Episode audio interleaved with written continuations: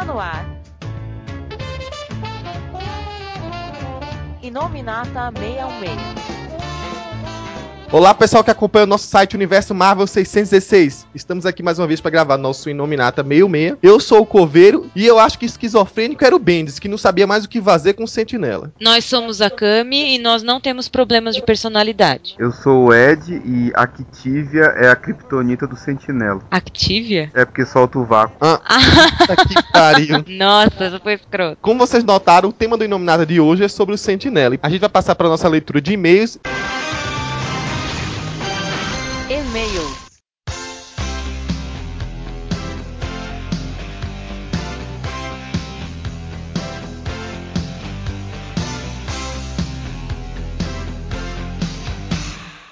Muito bem, estamos aqui para mais uma sessão de e-mails do Inominata 616. Uhum. E aí, vamos ler aí o primeiro e-mail, Cami? Vamos.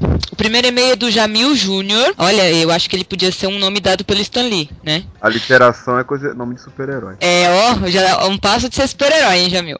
De 20 anos, de São Gonçalo, Rio de Janeiro. Ele diz: Olá, pessoal do 616. Sou fã de X-Men há alguns anos. Gosto muito das aventuras dos mutantes e foi graças a eles que eu conheci o universo Marvel. Acabei de ler o segundo advento e confesso que me surpreendi com muita coisa. Já esperava esta saga há tempos. Desde 2009 me pergunto: quando a Messias voltará? Agora, com o retorno da esperança, tudo pareceu ter tomado um rumo assustador para a equipe X. A morte do Noturno, as atitudes do Summers, os segredos da X-Force, o Fera se dispersando de consciência limpa, os ferimentos dos demais mutantes, a morte de Cable, vamos ver, né? A gente ainda não sabe se ele morreu, né? Fecha parênteses aqui. E Esperança destruindo Bastion com o poder de mimetismo empático e espelhando o que pareceu ser a Força Fênix, o que os leitores já esperavam, ou não, né, Jamil? Deixaram um ponto de interrogação. O que vem a seguir? Essa pergunta foi retórica, isso quem disse foi o Jamil. Resumindo, gostei muito do que foi o segundo advento, deixou aquele gostinho de quero logo saber o que acontece depois. Gostaria muito que vocês comentassem sobre o evento no Inominata 66. Abraços a todos. E aí, Ed? Bom, sobre tudo isso aqui que ele falou, uma coisa que eu queria comentar é sobre a morte do Cable. Eu sabia que você ia comentar isso, por isso que eu fiz até aquele parênteses. O Ed não vai concordar que o Cable morreu. Ah, o Cable só perdeu o braço, né? É, é a, morte mais fácil de, de se voltar ever, né? Vo- vo- Volta sem braço ou com outro braço e tudo bem. Mas sobre a, a saga em si, eu achei bem interessante. Eu tava até esperando que já fosse abordar a questão daqueles pontos luminosos, dos mutantes que surgiram na cérebra e tudo mais. E parece que deram uma folga, né? Estão indo pra outra coisa. Tô meio que querendo saber isso daí que você falou também, o que, que vem a seguir, mas parece que eles deram uma pausa na. na do que a- todo mundo tá querendo ver, né? É, a gente espera que volte, né? É, talvez agora, esse mês agora de, de novembro, volta a nova formação da X-Force, né, com Deadpool, Phantom X, talvez agora dê uma engrenada aí de novo na, no, no que parou, né? E o que a última coisa que a gente viu é que a, a Esperança decidiu que ela quer saber sobre a história dela. Ela quer saber quem foram os pais dela. Então talvez a gente tenha algumas coisas desvendadas sobre a Esperança, né? É, e uma coisa que ele falou aqui sobre a Força Fênix, esse negócio da... Rolou muita coisa sobre isso, né? Pelo fato da criança ser uma ruiva de olhos verdes, dela de repente ser uma nova encarnação da Jean. Por coincidência, eu tava falando até sobre isso com um amigo meu hoje, sobre esse negócio de apego a personagens. Já que a Esperança é um personagem novo, É. Seria interessante ela ser uma tábula rasa e, e o pessoal criar uma coisa nova sobre ela. Essa ideia do mimetismo empático, apesar de não ser um poder inédito, já teve outros com poderes semelhantes, eu acho legal. Eu achei que ela ia manifestar um poder desse, manjado, né? Telepatia ou telecinese já pra ter uma coisa da, da Fênix. Eu tava meio com medo de explorarem isso. Mas eu espero que ela siga um caminho diferente. É, parece que vai, também espero. Mas acho que são os leitores que põem mais essa, esse peso de achar que vai ser uma outra Jean do que as- o roteirista em si. E aí, pelo que a gente tá vendo, acho que é só os leitores que acham isso mesmo. E sobre a gente explorar aqui no Inominata, né? É um assunto em pauta aí pra gente, né? É um assunto aí que com certeza vamos abordar em programas futuros. Logo, logo você vai nos ouvir falando sobre o assunto. Mas então, enquanto isso, vou pro segundo e-mail. O segundo e-mail é do Gabriel Queiroz. Olá, pessoal Marvel 616. Ele fez questão de falar 616 escrito, hein? É verdade.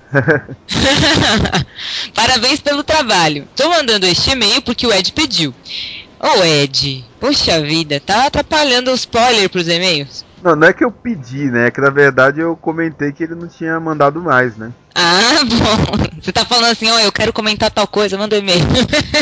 É, tipo assim, me, manda um e-mail lá, me elogia lá, vai lá. É, me elogia. Vamos lá. Eu tinha parado porque as minhas dúvidas tinham acabado e porque resolvi dar espaço para os outros leitores participarem. Ah, bom, até, até aí tudo bem. Sobre os filmes Marvel, eu senti falta dos canais 616 sobre os filmes, como o que vocês fizeram com o do Homem de Ferro, indo ver a nerdaiada antes e depois do filme, mostrando a ansiedade pré-filme. Mas agora me surgiu uma dúvida, torcendo que o próximo Inominata seja a continuação sobre o Cosmo Marvel, Coitado. Calma, calma, Gabriel, ele virá. O Quarteto Fantástico, toda vez que vai para a zona negativa, eles usam um portal, mas no Cosmo Marvel parecia muito mais fácil. Não vi ninguém usar portal algum. Por que no espaço é diferente? Para finalizar, queria deixar um protesto sobre os cinemas no interior e eu ainda não consegui ver o, filme do Capitão América. Tá passando agora Harry Potter agora e eu já vi na capital, que eu moro em Ouro Preto, do oeste, do interior de Rondônia. Aqui na minha cidade não tem. Não tenho como ir pra Jiparana, é isso? Oh meu Deus. Na outra cidade a 50 quilômetros. Até os filmes passarem no cinema a galera já viu, os filmes comprando no camelô ou em DVD originais. Depois eles reclamam que não tem muito público. É claro que não tem público. Eu sou muito fã de cinema e eu vejo os filmes quantas vezes passarem no cinema e nos DVDs, mas o cinema tem a magia. Obrigada e até a próxima. Poxa, é duro. Quem vive no interior, eu já morei no interior uns anos, é triste. O, o, o Jefferson, que não é tão interior assim, Cabo Frio, até perto do, do Rio e tal, não, mas só, lá só chega dublado. E ele só pode assistir os filmes da Marvel dublado. Ele não, pode, não tem nem opção. É, isso é um problema, né? No fim das contas, é um negócio, né? E os caras acabam investindo em grandes centros urbanos. Você vê o, o Scott Pilgrim, por exemplo, que estreou no Brasil, mas só em São Paulo, né? E em um ou dois cinemas, né? É, e foi aqui em dois, eu acho. Tive que ir bem longe para poder assistir. Eu só vim DVD. É complicado mesmo, porque às vezes o cara vai colocar um filme nerd aí no, na sua cidade, de repente só você se interessa em assistir, porque o perfil daquela cidade não é para esse filme. O negócio é o pessoal, como hoje em dia tá todo mundo conectado, Twitter, Facebook, tentar mostrar que na, na, nesses lugares tem público, né? De repente muda a situação de algum jeito. Você sabe que também outro, outro problema, que eu que já morei na cidade de interior sei, é que às vezes só tem um cinema na cidade. Então ele não tem concorrência. Primeiro. Segundo é que só tem, tipo, duas salas e tem muito filme para passar. Então, às vezes, tinham filmes, assim, lá em São Carlos, que eu morei lá há cinco anos, que tinham numa sala passando três filmes, um em cada horário, porque senão eles não conseguiam dar conta. Então, também é, é triste, porque agora com toda essa coisa de internet, todo mundo baixa filme e lá, o pessoal não investe mais em cinema. O cinema parece estar tá ficando uma coisa meio que ultrapassada, né? Então, nas cidades pequenas, o pessoal que, que vai fazer um negócio abre uma choperia e não o cinema, né? Que é meio chato, mas é a realidade, triste mesmo. Sobre a pergunta que você fez aí do quarteto, na verdade, o esquema do pessoal do Cosmo é o mesmo do quarteto. Eles abrem um portal e, e vão lá pra zona negativa. Facilidade é que, às vezes, esse, essa abertura de portal faz parte do poder do cara ou coisa do tipo. Mas na verdade, o esquema de viagem é o mesmo. Eles abrem um portal e vão pra lá. O terceiro e-mail é do Fábio. E ele diz: Olá, pessoa da Marvel 616. Ele também fez questão de escrever por extenso 616 e ainda disse entre parênteses: Estou com o João nessa. Olha só. Tá bom, né? Tudo bem. Acompanho religiosamente seu site desde 2007, todos os dias, e, como professor de língua portuguesa, tento incentivar meus alunos a ler e escrever citando o trabalho de vocês como exemplo. Nossa! Agora eu fiquei com medo, hein, Ed? É, é bom que a gente tá indo bem, né? É bom. Espero, né? Ai, meu Deus, vamos lá. Parabéns pela excelente qualidade no trabalho. Recentemente viciei nos podcasts. Adoro a voz da câmera.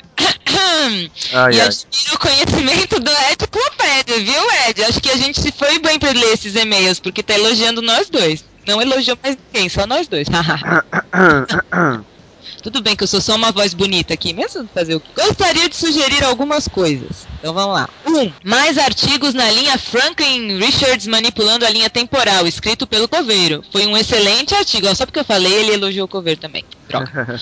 Misturando e referenciando várias histórias. Coisa de fanboy, mas muito, muito legal. Talvez pudesse comentar a relação entre Eternos, Eternos de Titã, Asgardianos, Olimpianos e outras divindades. Ou as entidades invocadas pelo Doutor Estranho, enfim. E tá bom, a gente vai anotar esse e vai precisar de pesquisa, mas é uma boa ideia. Então, e e também a gente já tem meio que feito isso, né, no, no- nesses infocos que a gente tá abordando, né? E a gente tem feito umas coisas diferentes, uns top 10, né? No último dia 2 saiu um top 10 que eu fiz sobre os mortos. E a, a Cami fez um, um sobre uniformes de, de, mulheres. E mulheres cientistas também, por favor. Então a gente tem feito umas coisas diferentes, até porque o pessoal gosta, né? Que normalmente, normalmente traz alguma curiosidade ou, ou relembra alguma coisa antiga, né?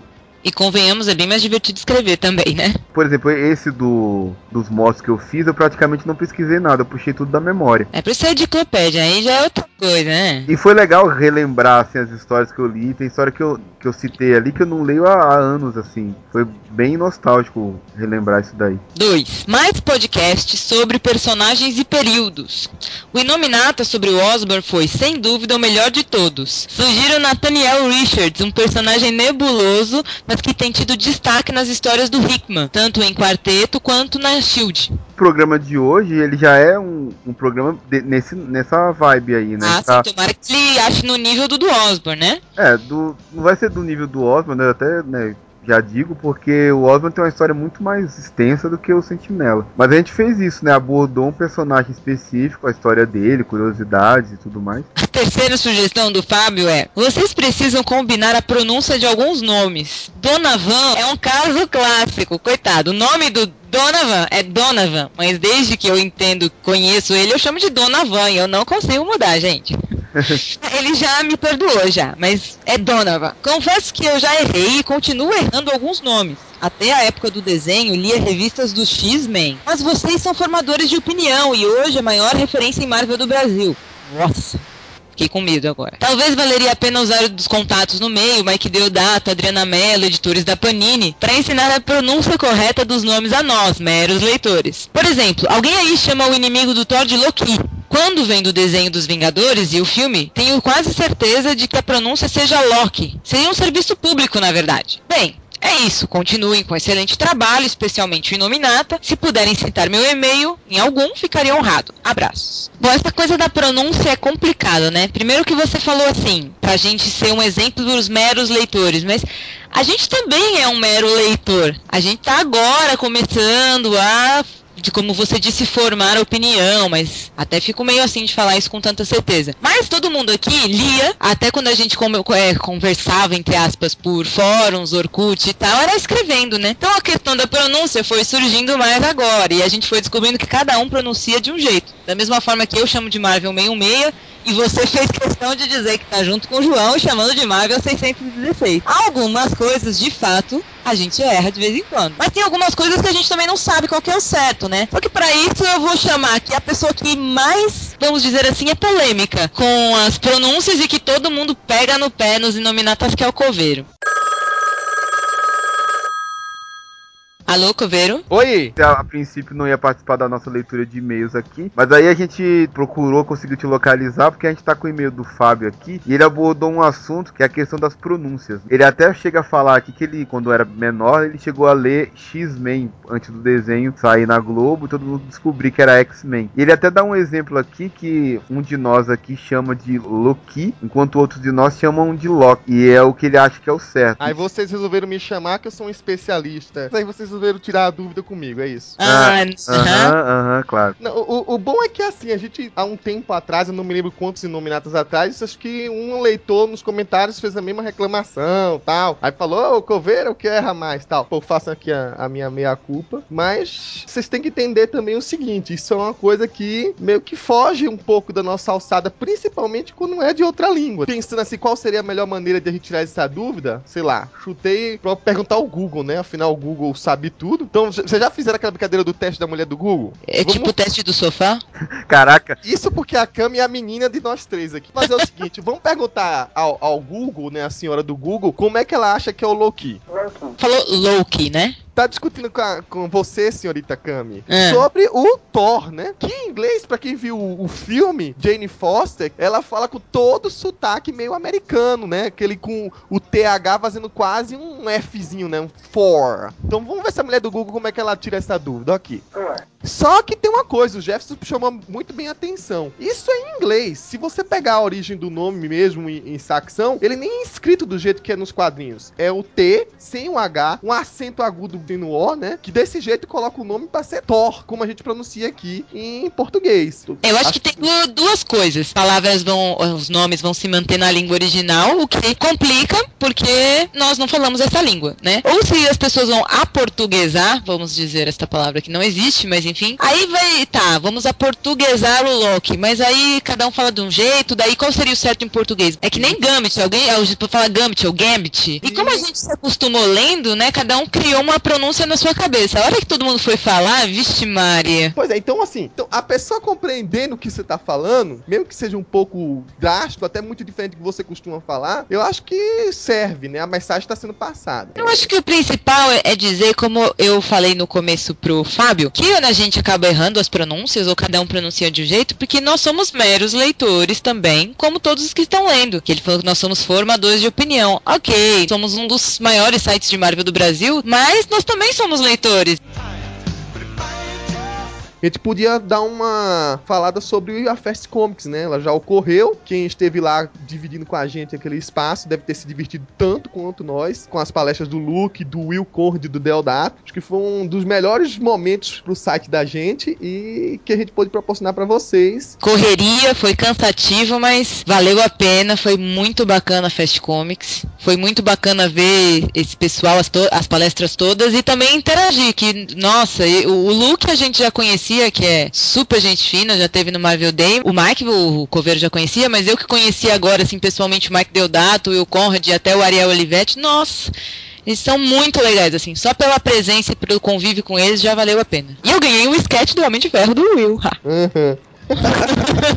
Também gostei bastante, foi realmente um, um, marco assim pro nosso site, né? Todos esses desenhistas famosos, praticamente amigões nossos, assim, tratando a gente super de igual para igual, sem nenhum estrelinha, nada do tipo. A gente vendo que os caras ali de perto, como, como os caras são humildes, assim, como são pé no chão e como são legais. E lembrando também do pessoal sempre presente do Comic Cosplay BR, que estavam lá, né? Já são nossos amigos já, né? Amigos do Marvel Day, estavam lá presentes também também, fazendo uma, uma festa danada, todo, todo mundo tirando foto com eles. E também eu queria dar um, uma lembrança aqui, não, não, tinha um envolvimento direto com o nosso site, mas o pessoal do Pipoque Nankin, que tava lá na sexta-feira, a gente não tava indo na cobertura maior do evento, mas eu acabei assistindo a palestra deles. É, gente boníssima, o Daniel, o Bruno e o Alexandre. E a palestra deles, eu, numa oportunidade que eu encontrei com eles depois, fiz questão de frisar que a palestra se estendeu, tava quase duas horas e eu não senti o tempo passar, porque realmente foi um bate-papo muito, muito interessante, muitas curiosidades, umas, umas, opiniões muito legais. É um site que eu vou passar a acompanhar mais de perto, assim, porque eu achei bem interessante. É, o videocast deles são de primeiro mesmo. Eu acho que todo mundo que foi não tem nem o que falar, né? Foi um recorde de 15 mil pessoas,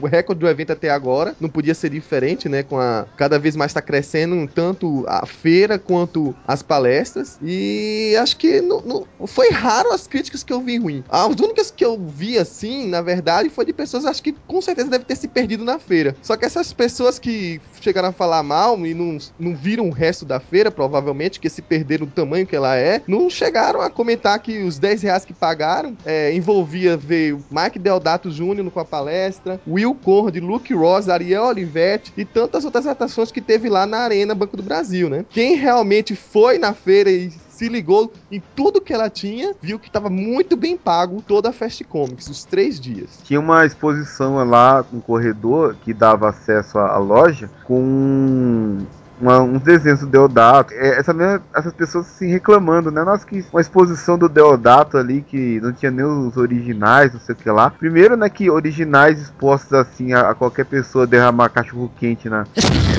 Nunca, né? É a mesma coisa de querer pendurar a Mona Lisa na, na, na, porta, pelo amor de Deus, né? O que essa pessoa não se ligou é que é, essa pequena exposição era um aperitivo porque o Deodato se deslocou da Paraíba para São Paulo para fazer uma palestra nesse evento e uma palestra excelente muito divertida. Fora, né, os outros desenhos que estavam lá. E fora o tempo, né, que eles receberam público, assinaram, fizeram um sketch. Então você podia ver o Deodato desenhando ali, mas preferiu olhar o desenho dele na parede. Bom, enfim, eu queria então agradecer a oportunidade que a gente teve de estar junto com toda a organização da Fast Comics. Então vou agradecer ao Jorge, para não citar todos os outros coordenadores que teve na Fast Comics, pela oportunidade de dar entrada no nosso site para fazer o nosso trabalho, né? E legal que, sem querer, a gente acabou tendo também um mini evento recentemente, além da Fast Comics, que foi o Happy Hero Hour, né? Meio em cima da hora, assim. A gente acabou combinando com o pessoal do Comic Cosplay BR, fazer um encontro na Coleciona. E fizemos um encontro ali, é, ainda meio assim, tateando, porque na verdade foi um encontro mesmo, assim, de fãs. O nerd não faz é, happy hour normal, né? Nerd tem que ter uma coisa a mais. É, e aí foi bem legal, assim, vamos guardar esse nome aí, Happy Hero Hours, porque vão rolar outros por aí. Para quem quiser é, mandar e-mail pro nosso Nominata, né, Ed? Nominata, arroba marvel616.com Vamos voltar pra nossa discussão sobre o Sentinela? O maior herói Marvel que o mundo esqueceu.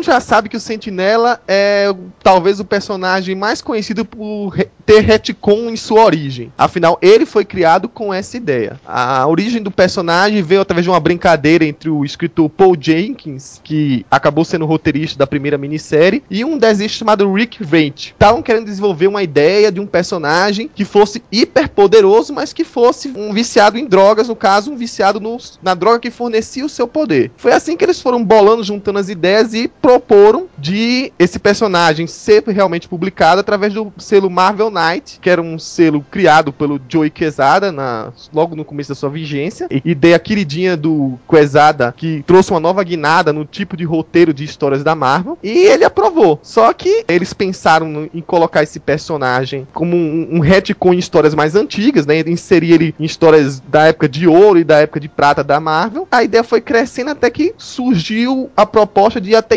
inventarem uma história, uma mentira na maneira de criar o personagem, na publicação. Além de fazer uma inserção no retcon na origem da Marvel, né, nas, nos quadrinhos, queriam fazer um retcon publicitário, ou seja, inventar uma grande mentira para que esse personagem existisse realmente como se ele fosse criado por Stan Lee no passado, mas que no meio do caminho fosse esquecido e somente agora trazido à tona, tirando do baú do velhinho. Essa ideia do Sentinela ser algo real, de uma coisa criada pelo Stan Lee antigamente, colocar isso no mundo real, é mais ou menos o que foi feito com o Kick-Ass, né? Que teve aquele vídeo no YouTube, como se tivesse realmente um vigilante mascarado, para depois mostrar que era só um marketing para a revista que ia ser lançada. Essa estratégia já foi feita até com escritores de livro, né? O próprio Stephen King uma vez criou um pseudônimo para publicar suas histórias, desvinculando um pouco da sua fama na época e tentando criar um clima diferente, como se fossem as histórias perdidas de um escritor que já havia falecido e a viúva que encontrou essas histórias. Então, é uma estratégia de marketing que é bastante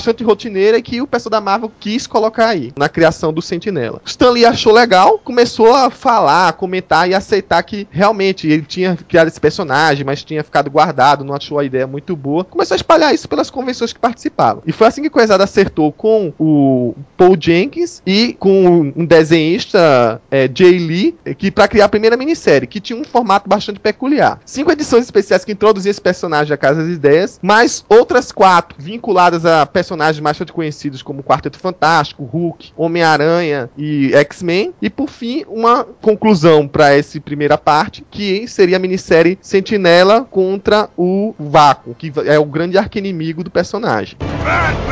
Então, falando, pra quem já conhece o personagem, a identidade secreta dele é Bob Reynolds. E essa primeira minissérie retrata justamente a primeira vez que ele é introduzido ao nosso universo, mas com várias inserções no passado. Tudo começa quando ele desperta durante a noite, com uma voz sombria tentando forçar ele a lembrar uma, alguma coisa que ele tá esquecido. Fica transtornado na, do- na casa dele, tentando lembrar o que seria aquilo. Várias flashes aparecem, com um desenho um pouco mais diferente do que o Jay Lee tem. Um desenho mais puxa pro lado do do Jack Kirby mais tradicional, até com aquela colorização meia pontilhada, a gente começa a ver que o Bob tá relembrando alguns detalhes, algumas informações do seu passado, colocando junto com esses desenhos do Jay Lee, capas tradicionais, só que com aquele estilo de época, né, com setas chamativas e por aí vai. E vinculando sempre o personagem a outros heróis já tradicionais da Casa das Ideias, como a Aranha, o Quarteto Fantástico e por aí vai. No primeiro capítulo já se encerra ele vestindo o que ele chama de uniforme, que há muito tempo ele não vestia, sai pra rua pra tentar reencontrar as peças desse passado que tá meio quebrado na cabeça dele. O engraçado é que esse uniforme que ele diz que há muito tempo não vestia, nada mais é que um casaco com capa é, grudada por pregadores. A gente pensa, quando encerra logo a primeira edição, que o personagem tá completamente maluco. Já, já começa a, a, a parte mais psicótica também, porque ele não sabe se ele deveria ser outra coisa que ele não é, mas ele tem essa sensação, mas ele não sabe se aquilo é da cabeça dele, mas se não é da cabeça dele é uma coisa importante, então ele fica nesse dilema. E ele já começa com aquela coisa de ele tá voltando, ele tá voltando, e ele fica repetindo isso que ele tá voltando, tanto que quando ele vai lá, ele toma todas antes de sair com, entre aspas, o uniforme dele, a Lindy chega na cozinha e fala, ai, você tá bebendo de novo, tal, porque no fundo ele é uma pessoa com problema com, com qualquer entorpecente também, que a gente vai falar mais pra frente. É. Mas ele fala assim, não, é, eu só tô fazendo isso porque ele tá voltando. Então ele já usa também uma desculpa do, do comportamento que depois vira um padrão. E aí ele se convence de que ele é uma coisa que tá, alguma coisa tá errada, ele não é aquela pessoa comum, ele se lembra das pessoas e a memória vai voltando aos poucos. E ele tenta fazer os outros personagens que teoricamente interagiram com ele não se lembram, lembrar, mas os personagens aos poucos também vão lembrar no futuro, mas por enquanto eles não lembram nada, dão ele como louco. ele vai encontrando o Reed Richards, comentando sobre ele, tentando lembrar o personagem que ele teve contato, que participou do casamento dele, o Homem-Aranha, que ganhou um Pulitzer por ter tirado uma foto memorável sobre o personagem que era tão raro na época. Só que nenhum dos heróis lembra disso, salvo o Hulk, personagem que a gente depois, mais pra frente, vê que tem uma relação muito íntima com o Sentinela, acaba se tornando mais calmo, né, pela presença dele, pela aura que o Sentinela emanava. E todos os outros não, lembram dele, mas fica uma coisa intrigada na cabeça deles, porque ele sempre comenta alguma coisa que deixa eles pensando. No caso do Homem-Aranha, ele, ele comenta sobre edições que foram perdidas e que ninguém tem noção de revistas. E essas edições justamente é o que tinha o Sentinela na capa. Então quando o Peter vai pesquisar sobre essas revistas, elas estão é, realmente sumidas, ninguém sabe nada sobre isso. Fica sempre dúbio, né? Esse cara é realmente um maluco ou ele é realmente um personagem, um herói que participava do meu mundo? Subiu até pra ele mesmo, né? Exatamente. E isso vai começando a se fechar até que o Reed realmente fica intrigado. Quando ele comenta sobre o casamento do Sentinela, que participou e que ele era um grande amigo, o Reed e ele eram grandes amigos, ele encontra. É o sentinela que dá a dica. É, ele fala: e- se você não lembra, lembre do unicórnio. Isso, e ele encontra uma fita perto de um. um Numa estátua de de um unicórnio adorno que de o unicórnio. sentinela deu pra ele, que era, um, era uma mensagem subliminar. Pra que era assim: ele deu o presente no casamento e falou: Você é meu padrinho, esse presente é pra você não se esquecer de mim. Isso, ele faz. Chega uma referência do unicórnio, que é um guardião invisível, né? Como o unicórnio tem o poder de se tornar invisível, pelo menos a- assim era na caverna do dragão, né? O Sentinela faz essa referência. Eu sou como um unicórnio, né? Eu sou um herói que protege, mas ninguém vai lembrar, ninguém vai me ver. Que é o que acaba acontecendo com ele no final, né? O herói esquecido. Essa estátua de unicórnio, ela tá em cima da fita cassete lá que o, Reed acha. A gente nunca viu isso aqui antes, né? Não, porque eles tinham um bloqueio mental, eles não enxergavam as coisas. O bloqueio mental, eu até aceitaria se a casa deles não tivesse explodido tantas vezes. É, como é que o edifício Baxter caía e mantinha a fita lá? Pois é. Bob, ele tá no lugar onde tá sendo reformado o Four Freedoms Plaza, que já é o segundo prédio do quarteto. Eles, tá- eles moravam antes do edifício Baxter. O edifício Baxter foi explodido pelo é, aquele Christopher, o protegido herdeiro do Dr. Destino. Ele tinha, tava achando que era o Dr. Destino explodiu o prédio. Então qualquer bloqueio mental que eles tivessem, eles poderiam até não ver a fita ali, por causa desse bloqueio, e, e só acharem ela quando fosse disparado o código lá. Lembro de um- do unicórnio, mas isso não impediria o negócio de ser destruído, né? Eles mudavam o unicórnio de lugar, mas não viam a fita. É, tinha uma mensagem subliminar, ele de sempre colocar a fita junto do unicórnio. Eles estavam meio loucos assim, né? Ninguém lembrava, mas assim, a fita fica, combina com o unicórnio e colocava em cima. Eu já falei, o meu problema não é esse. Eles poderiam achar lindo o unicórnio ali e não ver a fita embaixo. Não, mas quando te caía o prédio, Ed, nos es- Hum. escombros, eles achavam a fita, achavam o unicórnio e punham de novo junto. A fita e o unicórnio eram de adamantium. Exatamente. Bom, mas o engraçado também é que não só essa questão de bloqueio mental, mas tudo no universo conspirava para não descobrir a existência do Sentinela no passado. Então, de repente, a fita desfocava, entrava, dava defeito na hora que era para revelar alguma coisa. Peter Parker estava procurando informações sobre a revista, vinha o editor, aquele Robert, e falava: Olha, isso não deve ser questionado, Peter. Então parecia que o universo meio se remodelava para que sempre a existência do Sentinela fosse deixada de lado. Ele- os heróis vão, vão ficando com essa pulga atrás da orelha, mas que nem o Coveiro tava falando, tudo convergia pra eles não descobrirem, e, mas eles já estavam ficando intrigados. No final, o Doctor Strange é que tava por trás, porque ele também era uma das pessoas que fazia parte dessa, dessa manipulação pro Sentinela ser esquecido, e inclusive mais pra frente ainda, mas só pra tocar no assunto, quando ele tenta de novo fazer um, um processo parecido, ele usa até de magia negra, que não é uma coisa que ele é a favor de usar, mas pra ver o quão empenhado ele tava em fazer o Sentinela ser esquecido. Depois o cara pede o cargo de mago, mago supremo e não entende por Não sabe por quê, né?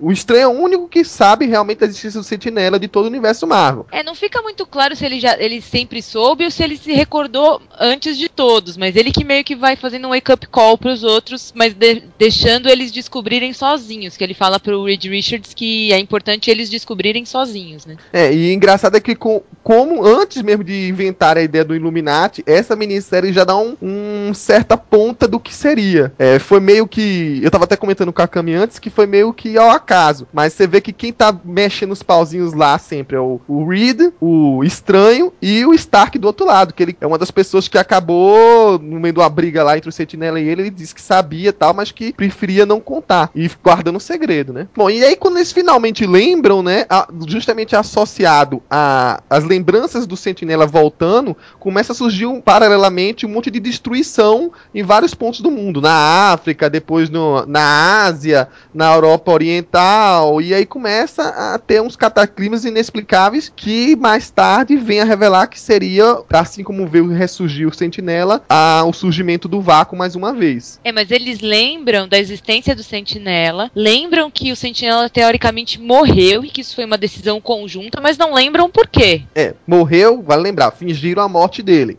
Eles simularam um enterro ele, pra... ele lembra de ver o próprio enterro e ele lembra do Reed falar coisas mentirosas, assim, é, é, denunciando ele de coisas que ele não tinha feito e ninguém, nem o próprio Reed, sabe por que, que isso aconteceu. É, o fica assim, guardado mais uma vez pro estranho, né? Que ele até aquele negócio. Você realmente quer saber? Ele é o único que sabe de tudo que aconteceu, da verdadeira história, né? O Reed tá completamente entristecido porque, apesar de ter acusado durante o enterro de que o Sentinela é o traidor, de colocar toda a opinião pública contra o herói, que era o grande herói da Marvel na época, né? Claro que retconizado, ele fica sentido. E aí é quando todos os heróis se juntam, né? É, pra fazer uma fronte de batalha na costa oeste, que é de onde vai surgir a ameaça do vácuo. E nesse meio tempo é que a minissérie do primeiro volume dá uma parada pra surgir várias histórias de one shots, né? Histórias únicas do Sentinela com outro personagem. Então aí surge o Sentinela com o Anjo. Como é que o Anjo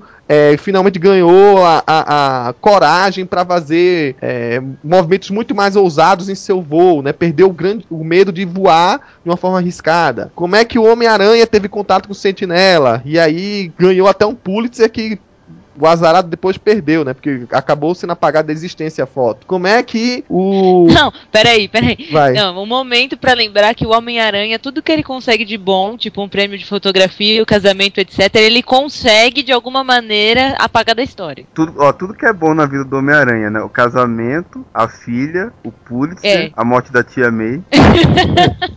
Aí depois teve uma com o Hulk, que aí mostra aquela relação de que se o Sentinela tivesse é, ficado mais próximo do Hulk, pela sua áurea, que é uma áurea com, que inspira as pessoas, que torna as pessoas melhores, é, o Hulk estaria hoje muito mais evoluído. Ele chega de se admira porque o Hulk tá- regrediu mentalmente. E você não devia estar desse jeito. O que é que aconteceu? E aí do Quarteto Fantástico já é uma história que de vários momentos de relação dele com o Reed, porque personagem, ele profissionalmente ele tem um quê meio de cientista, né? Que ele acaba criando o Clock, acaba criando ah, é, equipamentos junto com o Reed. Ele, ele não só é um, um herói super poderoso, mas ele tem uma mente científica. Pelo menos dá a entender isso. É, mas isso também é uma coisa que enfiaram aí nesse volume 1, mas que é pra ser esquecido, porque pelo que depois se descobre da verdadeira origem dele antes do Sentinela, não tem nada a ver. Ele, não, ele destruiu a vida, ele não tinha capacidade pra virar um cientista. Sim, mas quando ele toma o soro do professor, ele ganha uma inteligência ampliada enquanto ele é o sentinela, né? Tanto, ah, tá. que, tanto que ne- nessa mini tem uma hora que ele tá tentando fazer uma coisa e ele fala assim, eu não tenho mais a minha mente, a mente brilhante que eu tinha antes. Então ele, ele co- como sentinela, ele tem uma, uma mente evoluída, então ele pode... É, como sentinela ele é melhor em tudo, né? Ele vira um ser superior quando ele se transforma no sentinela. Ele tinha, né, aquela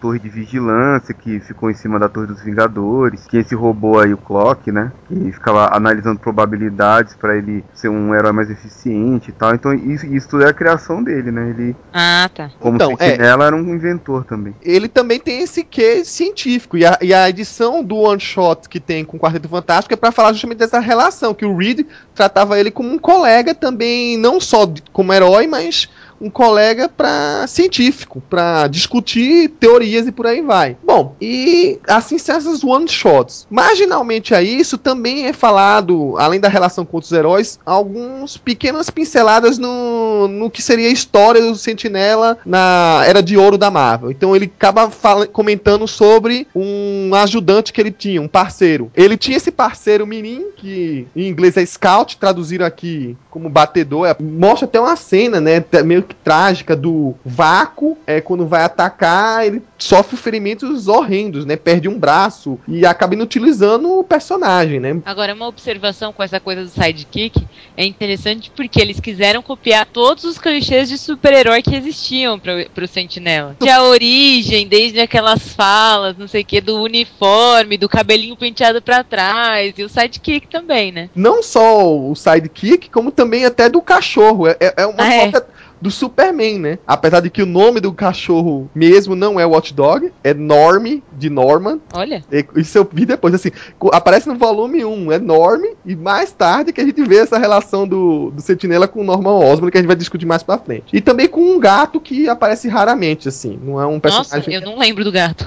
É, ele comenta em alguns momentos e aparece no volume 2 também. Então tem esse clichê de, de, de herói, principalmente com o de Superman, né? Faz toda a relação. O gato é despedaçado pelo vácuo. Não, o gato é, o- é o bicho do vácuo, né? Porque vilão costuma ter gato. Bom, e aí, na última edição dessa, desse volume 1, que no final das contas acaba tendo 10 edições, tem a ideia de que o Vácuo e o Sentinela é a mesma pessoa. Durante o confronto, é que o Reed começa a. Ele não percebe ainda, né? O estranho é que fala assim: você quer realmente entender o que aconteceu? Por que, é que você foi forçado a vazar o mundo e esquecer o Sentinela? Então, vou te mostrar. E aí é que quando tudo faz sentido. Que foi um pré- uma armação que o Sentinela, né, depois que descobriu que era esquizofrênico e que todo bem que ele vazia como herói acaba fazendo mal também como vilão, na sua personalidade criada que era o Vácuo. E eles decidem o seguinte: bom, a gente vai ter que me apagar. Eu, eu, pra o, o Vácuo deixar de existir, o Sentinela tem que deixar de existir. E aí? Aí ele o que, que ele faz? Ele cria junto com o Clock o mecanismo que vai. é, o Reed, o Sentinela e o Clock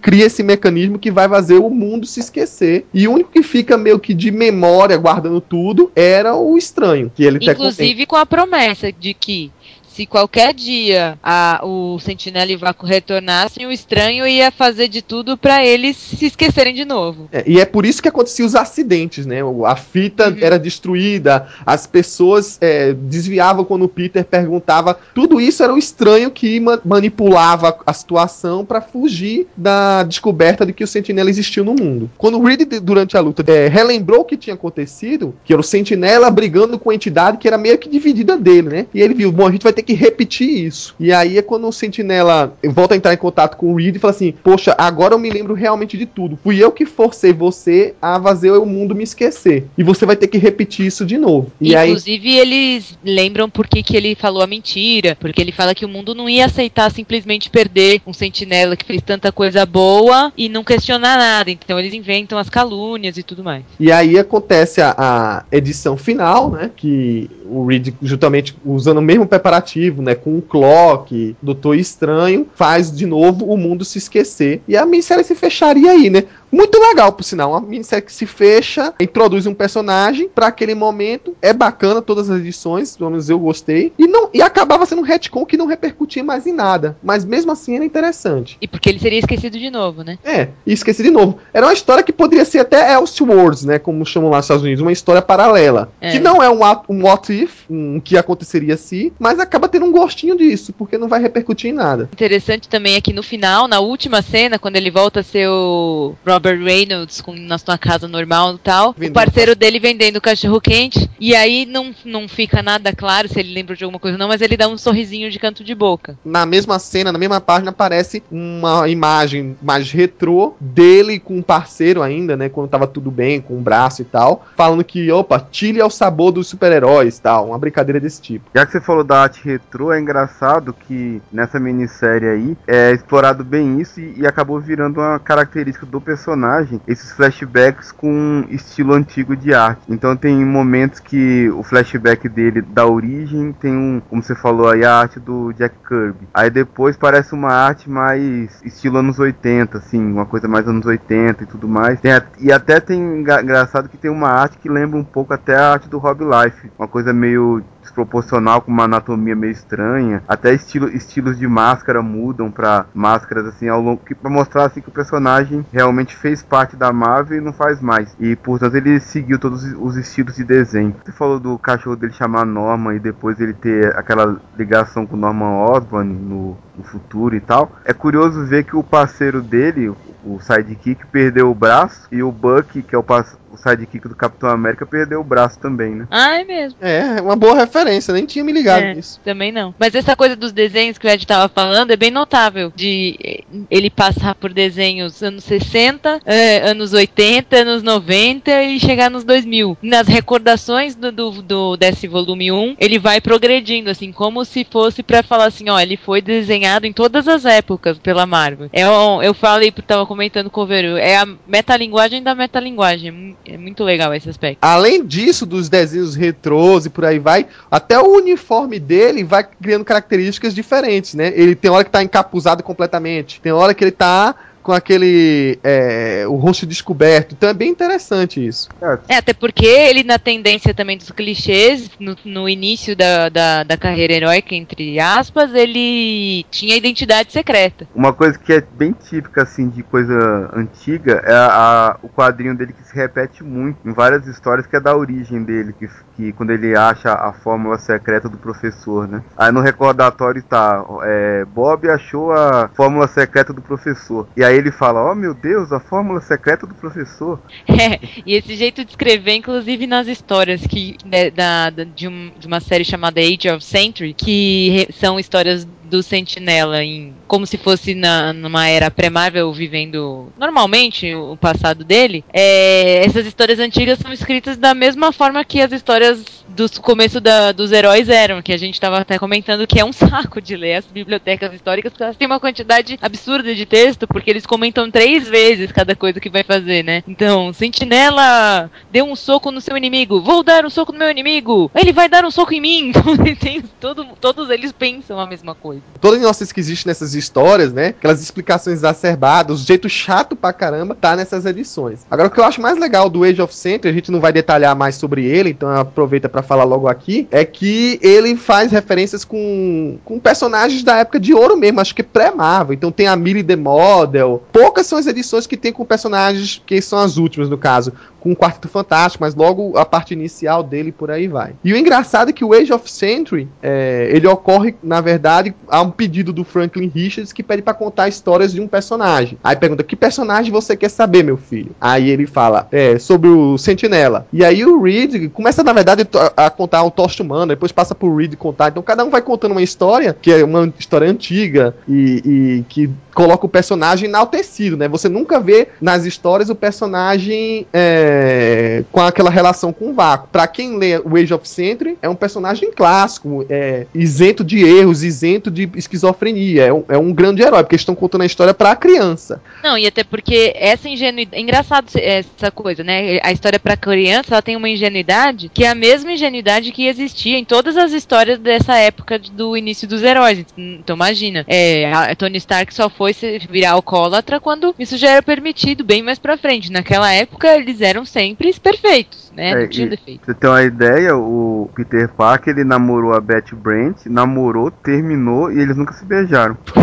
Tem um- uma propaganda do Sentinela no primeiro Age of Century que ele tá falando na televisão, que eu acho que ele até é uma coisa mental que fazer nele, que ele, ele vai falando que é, não se deve dar as mãos pro namorado. Pois é. É, inclusive a origem do Sentinela, que a gente depois vai ba- bater e rebater, porque foi recontada e recontada várias vezes, é contada nesse Age of Century de uma maneira bonitinha, né? Como deveria ser se fosse uma biblioteca histórica, vamos dizer assim, do Sentinela. Toda formalzinha, é, aquela coisa clássica, ó, o professor deixou essa fórmula tal, e ele bebe e tal, e por aí vai. A única edição que fala um pouco sobre o vácuo é a última. E é até engraçado, porque o Reed chega a ficar meio cavernoso, meio sombrio quando vai falar pro filho: olha, vou contar a última história sobre o Sentinela que você não vai achar tão legal. E é engraçado, porque a criança fica meio amedrontada e a mãe dele, né, a Susan, fala: Reed, o que, que você tá fazendo? Porque já começa a falar, um- a contar de uma forma mais leve a relação com o vácuo. Só que aí no final a criança tá tão assustada que o Reed fala assim: não, mas aí, aí ele reverte, né? Ele conseguiu superar isso e provou. Então a criança fala. E aí então o Franklin fala: então no final o Sentinela ficou bonzinho, não é papai? Ali sim, ele é o grande herói que a gente conhece, que a gente vai lembrar e por aí vai. E é engraçado que aí ele abraça o filho, os dois vão indo é, pro quarto. é, e na janela do edifício Baxter tá como se fosse o Sentinela. A gente só vê um pedaço dele, né? A capa observando tudo, numa posição assim meio heróica. E acho engraçado porque essa edição do Age of Century, apesar da gente, apesar da gente tá contando isso agora, ela ocorreu paralelo ao que a gente tava vendo no cerco. Então, ao mesmo tempo que a gente tava vendo o Sentinela sendo desconstruído completamente naquela, naquelas histórias, tinha uma revista nos Estados Unidos tentando enaltecê-lo, né? Não deixá-lo tão vilanizado.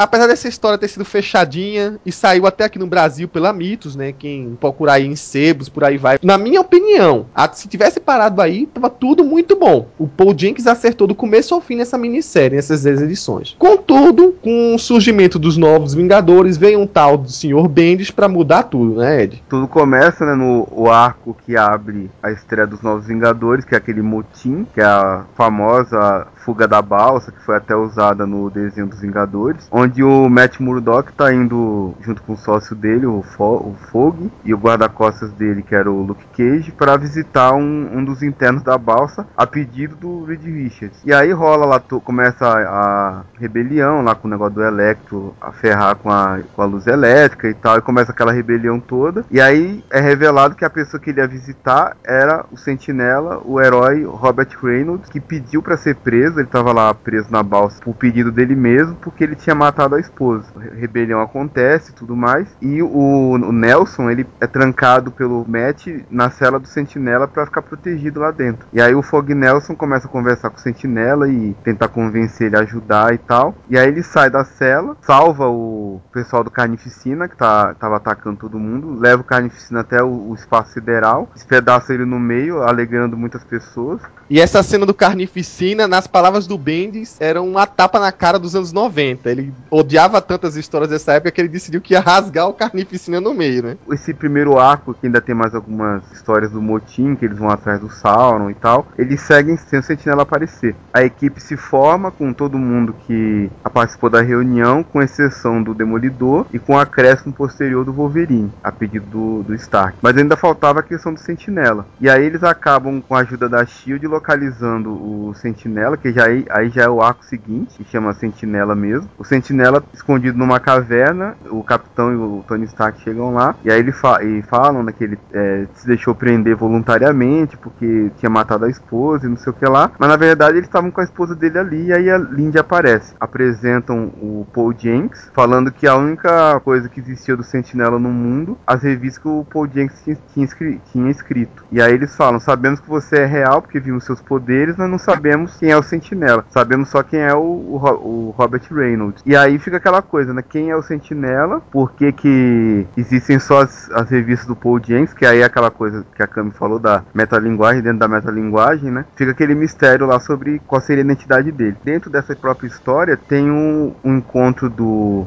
Tony Stark com os Illuminati, onde ele fala que os Vingadores voltaram, e aí ele questiona o Reed sobre quem seria o Sentinela, já que o Demolidor tinha ido na balsa conversar com o Sentinela a pedido do Reed. O Reed disse que não sabe o que, que, que ele tá falando, não, não lembra de nada disso. E aí quando o Reed vai consultar os arquivos dele, ele descobre mais de mil arquivos relacionados ao, ao Reynolds, ao Sentinela, e ele acha meio estranho e tudo mais. O Sentinela tinha fugido e se refugiado na casa dele na sua forma humana. E aí na frente da casa dele aparecem os X-Men, o Quarteto, os Vingadores e os Inumanos. E junto com o Doutor Estranho o Namor, né? Basicamente as equipes dos Illuminati. Que aí a Emma vai fazer uma intrusão mental na, na cabeça dele pra né, tentar desvendar quem ele é e por que que ninguém lembra dele. Aí é legal isso daí porque meio que puxa a, a minissérie do, do Paul Jenks também como se a, a, Paul Jenks tivesse um resíduo da vida do Sentinela e traduzisse isso em histórias em quadrinhos. Né? Eles usam novamente esse esquema do, de gravação, né, que usou na minissérie com com o Reed, só que eles acham, o Reed acha uma gravação do próprio Sentinela, falando que a, a memória dele vem e vai, que ele tem alguns surtos de recordações, mas ele esquece novamente e tudo mais. Nessa gravação ele fala: se, o, se eu tiver, estiver aí assistindo isso, eu peço para mim mesmo para confiar em tudo que eles disserem, que é aí que o, o, Bob permite que a Emma entre na mente dele. Tem uma coisa que é meio, meio confusa com a, o negócio da minissérie aí, né? Porque na minissérie dizia que o Sentinela tinha ele mesmo feito o povo esquecer. Só que na, nessa história aparece o, o, mestre mental, junto com um dos vilões do Sentinela, que era o general, e o general pedindo pro mestre mental entrar na mente do Sentinela e fazer o Sentinela fazer as pessoas esquecerem, porque na verdade é revelado que o Sentinela também tem poderes mentais e ele usa esses poderes mentais para manter a integridade da, poder físico dele. Então esses poderes mentais seriam usados para fazer o próprio Bob esquecer e para fazer as, as, outras pessoas do mundo esquecerem também. O mestre mental questiona qual seria a vantagem do general de, de ter essa vitória se o próprio general ia esquecer. O general só saber, mesmo inconsciente, que tinha ganhado do Sentinela, já seria um motivo de, de felicidade para ele e tal. É, esse pedaço dá uma estragada. É, então, porque aí já acrescenta um, um outro elemento além do, do, vácuo e do sentinela. A sentinela que apagou a mente de todo mundo, mas ele foi atacado por um vilão, na verdade. Eu prefiro ignorar essa parte. O que dá pra entender é o seguinte: é que a partir daí o Bendis e o Paul Jenkins, também no segundo volume que a gente vai ver, começa a recontar, fazer retcon em cima de retcon da origem do sentinela, para deixar a gente ainda mais confuso. O que dá a entender é que o Bendis pegou e falou o seguinte: olha, aconteceu do jeito que eu criei, que foi essa história que ele colocou no arco do sentinela. Só que antes de apagar a memória de vez, inconscientemente, o Sentinela, o Bob Reynolds, escolheu um escritor de quadrinhos, que seria o Paul Jenkins, né? E implantou um banco de reserva das memórias dele, de uma maneira que meio infantil, né? Em forma de histórias em quadrinhos, para ficar armazenado um pouco da história dele, da existência dele, em uma pessoa que era o Paul Jenkins. Toda a minissérie 1 é a maneira do Paul Jenkins entender de que o Sentinela existiu no passado. Uhum. Mas uma coisa interessante é, relacionada com Paul Jenkins, duas coisas. Uma é que quando entram na mente dele, seja quando a Emma entra ou quando depois, acho que é o Doutor Estranho no volume 2 que vai entrar, é, as imagens na mente dele são em quadrinhos. E, também no volume 1 tem uma fala do Vácuo que, não sei, é, agora não sei se é no volume 1 ou no volume 2, mas que eles estão que tá falando assim, não, porque só algumas pessoas estão tendo consciência de que, a, que o Sentinela e o Vácuo são as mesmas pessoas. Tal pessoa, tal pessoa, e um escritor lá, não sei da onde, que É eu no vou volume ter que fazer dois. algu- É, que eu vou ter que fazer alguma coisa com relação a ele. É porque o vácuo ele, não- ele prefere que ninguém saiba da existência. Ele, do contrário que o Sentinela, que, que quer aparecer, o vácuo não. Ele prefere continuar vazando as coisas dele, mas que ninguém descubra a relação da existência dele com, por exemplo, o Bob Reynolds, né? Ele quer estar desvinculado. É, o que a, a Emma fala quando ela entra na mente dele é que ele quer ele quer se recordar, na verdade. E aí o, Sentinela. é, e aí uma, uma forma que ele tentou fazer de não ter a história apagada de vez foi o Paul Jenkins, né? Exato. Mas uma coisa que também não fica explicada é que se- por que, que o Demolidor foi procurar o Sentinela mandando o Reed se o Reed não sabia quem era o Sentinela? Então, do jeito que coloca, dá a entender o seguinte: que nesse novo volume o Sentinela queria ser despertado. O volume 1 ele, ele criou várias travas para ser esquecido, mas de repente é, é, o, o vácuo quis voltar a existir e começa a, a, a, a criar pesadelos nele, né? Começa a ouvir vozes para que ele lembre de novo que é o Sentinela para que finalmente o vácuo volte a existir. Ele começa a inconscientemente, como o Ed falou aí, forçar para que as pessoas voltem a lembrá-lo, né? Mas quem contatou o Demolidor? Então, o que eu acho que deve ter acontecido aí é teoria, né? A da mesma forma que ele estava tentando voltar de forma inconsciente e ele colocou a- as, fez um diário da vida dele na mente do Paul Jenkins que não sabia o que era aquilo, achou que era inspiração e criou um personagem de quadrinhos. Provavelmente isso deve ter atingido a mente do Reed e ele deve ter pedido realmente pro Murdoch. Só que como tinha, ao mesmo tempo que, é, que tinha aquela coisa tentando fazer ele lembrar, tinha aquela coisa mais forte que estava mais forte de fazer ele esquecer. Então provavelmente é. ele teve um, um, um momento de recordação Lucidez. de É. lucidez, né? Avisou o Murdoch, o Murdoch ir lá. Porque, o Murdoch, porque se o Murdoch não fosse lá, Ia ficar preso para o sempre. Reynolds ia ficar lá esquecido. Porque ia, mesmo, ia ter a, re- a rebelião na balsa, mas ele ia continuar sentadinho na cela dele, porque ele só sai da cela dele por causa da, da, da insistência do Fog Nelson. Então, essa ida do Demolidor na, na balsa foi que revelou o Sentinela pro mundo de novo. Então, um momento que o Reed teve, e aí que ele esqueceu em seguida por causa daquela força maior que tava fazendo ele- eles esquecerem de tudo. E aí a Emma, na mente dele, ela, ela fala que se ele abrir aquela porta, ele vai lembrar do- de tudo e as pessoas vão saber quem ele é, mas ele não vai ser conhecido pelo mundo inteiro de novo. Ele ia ter que recomeçar do zero. É até engraçado que ela fala que muitas vezes na vida ela teria pago tudo pra ter uma chance dessa, de recomeçar sem ninguém saber quem ela é e tal. Até porque a Emma é muito julgada pelas pessoas, né, por causa do passado dela. E aí ela fala que é- essa é uma oportunidade que poucas pessoas têm, né, de recomeçar. Enquanto ela tá agindo na mente dele, o, ele se torna o vácuo do lado de fora e tá atacando os heróis. Aquela forma bizarra do vácuo, que é aquele que ele voltou a, a assumir no cerco, naquele aquele monstro de vários tentáculos. E aí ele vai ata- atacando todo mundo no plano físico, enquanto a Emma tá tentando resgatar ele no, no plano mental. Ela é bem sucedida e ele volta. Ele integra os Vingadores, uma ideia do Capitão América e do Homem de Ferro, né? De colocar ele nos Vingadores pra ajudar ele, pra ele descobrir o lugar dele no mundo e também pra ficar de olho nele por causa do perigo que ele representa, né? É, lembrando do caso da, da própria Wanda, né? É, eles falam, eles até citam ela, né? Que membros poderosos da equipe já tinham perdido o controle e eles não queriam que isso acontecesse de novo. E à medida que o Sentinela vai voltando mais uma vez a aparecer, né? Todo mundo vai relembrando as situações. Assim como aconteceu no volume 1, surge todo o passado dele à tona. Inclusive a torre de vigilância aparece em cima da torre Stark. Como se sempre tivesse ali, né? Porque as pessoas não estavam vendo aquela torre, mas ela sempre estava lá guardada. Só não via porque estava fazendo todo mundo esquecer. Isso daí que é o, o diferencial pro os novos Vingadores serem revelados pro mundo, né? Que com aquele trambolho gigante lá, não tinha como esconder a equipe mais. É porque o Tony Stark foi construir um prédio justo onde estava escondida do bizarro, né? o a torre de vigilância. É engraçado que ele até brinca, ele fala, "Ah, por isso que foi tão barato o terreno. Ah, é. Bom, aí quem acompanhou as histórias Novos Vingadores viu que teve uma outra minissérie, um segundo volume do Sentinela, dessa vez desenhado pelo John Romita Jr., mas com o roteiro do seu criador, do Paul Jenkins. E é engraçado como é o novo mote dessa minissérie. Anteriormente foi para introduzir o personagem, era uma história fechada, né?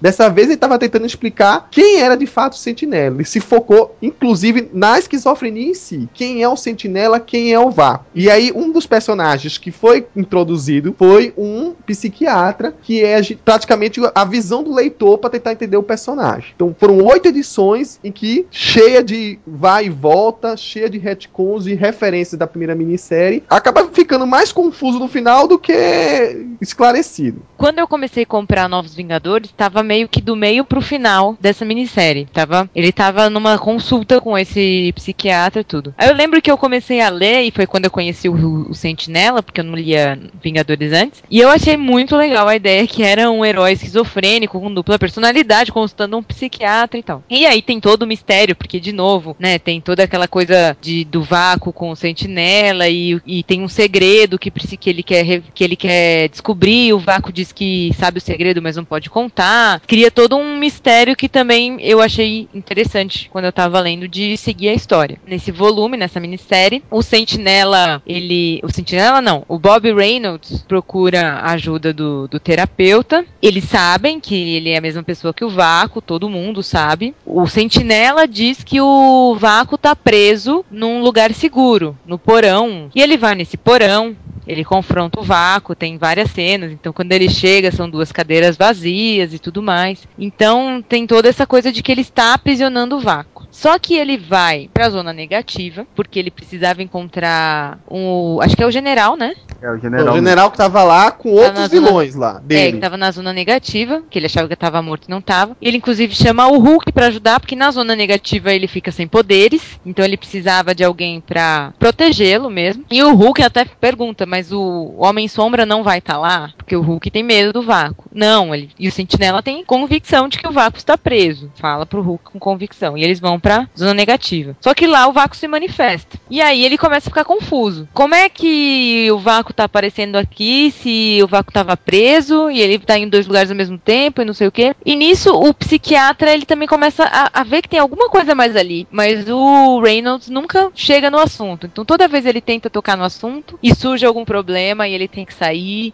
e ele quer falar sobre a esposa e nessa minissérie ele foca bastante o problema dele com a esposa. A esposa já tá super distante, a Lindy, porque é, ele, já, ele já tá numa situação esquizofrênica muito com- complicada, ainda mais como herói. Então também tem um problema de, de se pôr pra ela como sentinela. Então tem uma cena que eu acho até legal, porque eles estão juntos, tal, estão indo pra cama juntos, tudo, e ele tá de sentinela conversando com ela. Só que quando eles entram no quarto, ele volta a ser o Bob Reynolds, um cara mediano, barrigudinho e tal. Aí ela olha e broxou. Ah, pô, Ela broxou. ela broxou, pô, mulher broxa. Pô, você não podia é, É, é. continuar de sentinela? Dele fica meio assim, ela fala, não, sabe lingerie, né? Lingerie a gente põe pra você achar bonito. Então você não pode ficar de sentinela pra eu achar bonito. Mas ele fica revoltadíssimo com isso. É pior ainda, ele não fica nem revoltado, ele não entende o que ela tá querendo dizer. É que É, a- a- ele então. até fala assim, eu não, eu não tô te entendendo. Aí ela fala, ah, eu nunca- eu- você nunca me entende, ele fala. E eles vão se afastando cada vez mais. Ó, Bom, eu também ela ficar- ele não entende, não. Ele, Ele tem ciúme ele dele tem mesmo. ciúme dele mesmo, ele comenta. Ele Não, dá mas- uma perdida, ele dá uma de É até perdido, lá. compreensível, né? Você fala assim, pô, minha mulher só quer ficar comigo se eu for um cara bonito. Ela- Ela não gosta de quem eu sou de verdade. É, ela é meio que de repente ela começa a ficar com o personal trainer Mas dele. convenhamos, convenhamos que se você tivesse a opção de estar com um cara fortão, bonitão e com um carinha barrigudo, de vez em quando é bom pôr a lingerie. Mas tudo bem. Eu, eu acho assim, Ai. eu acho que Ah. o. é, na visão dela, ela tava entrando no quarto com o Brad Pitt, quando ela olhou pra trás, tava o Tiririca. É, poxa, n- n- não precisa vacalhar tanto, mas, É mas engraçado era uma essa... pessoa comum quando ela olhou pra trás, não necessariamente o Tiririca.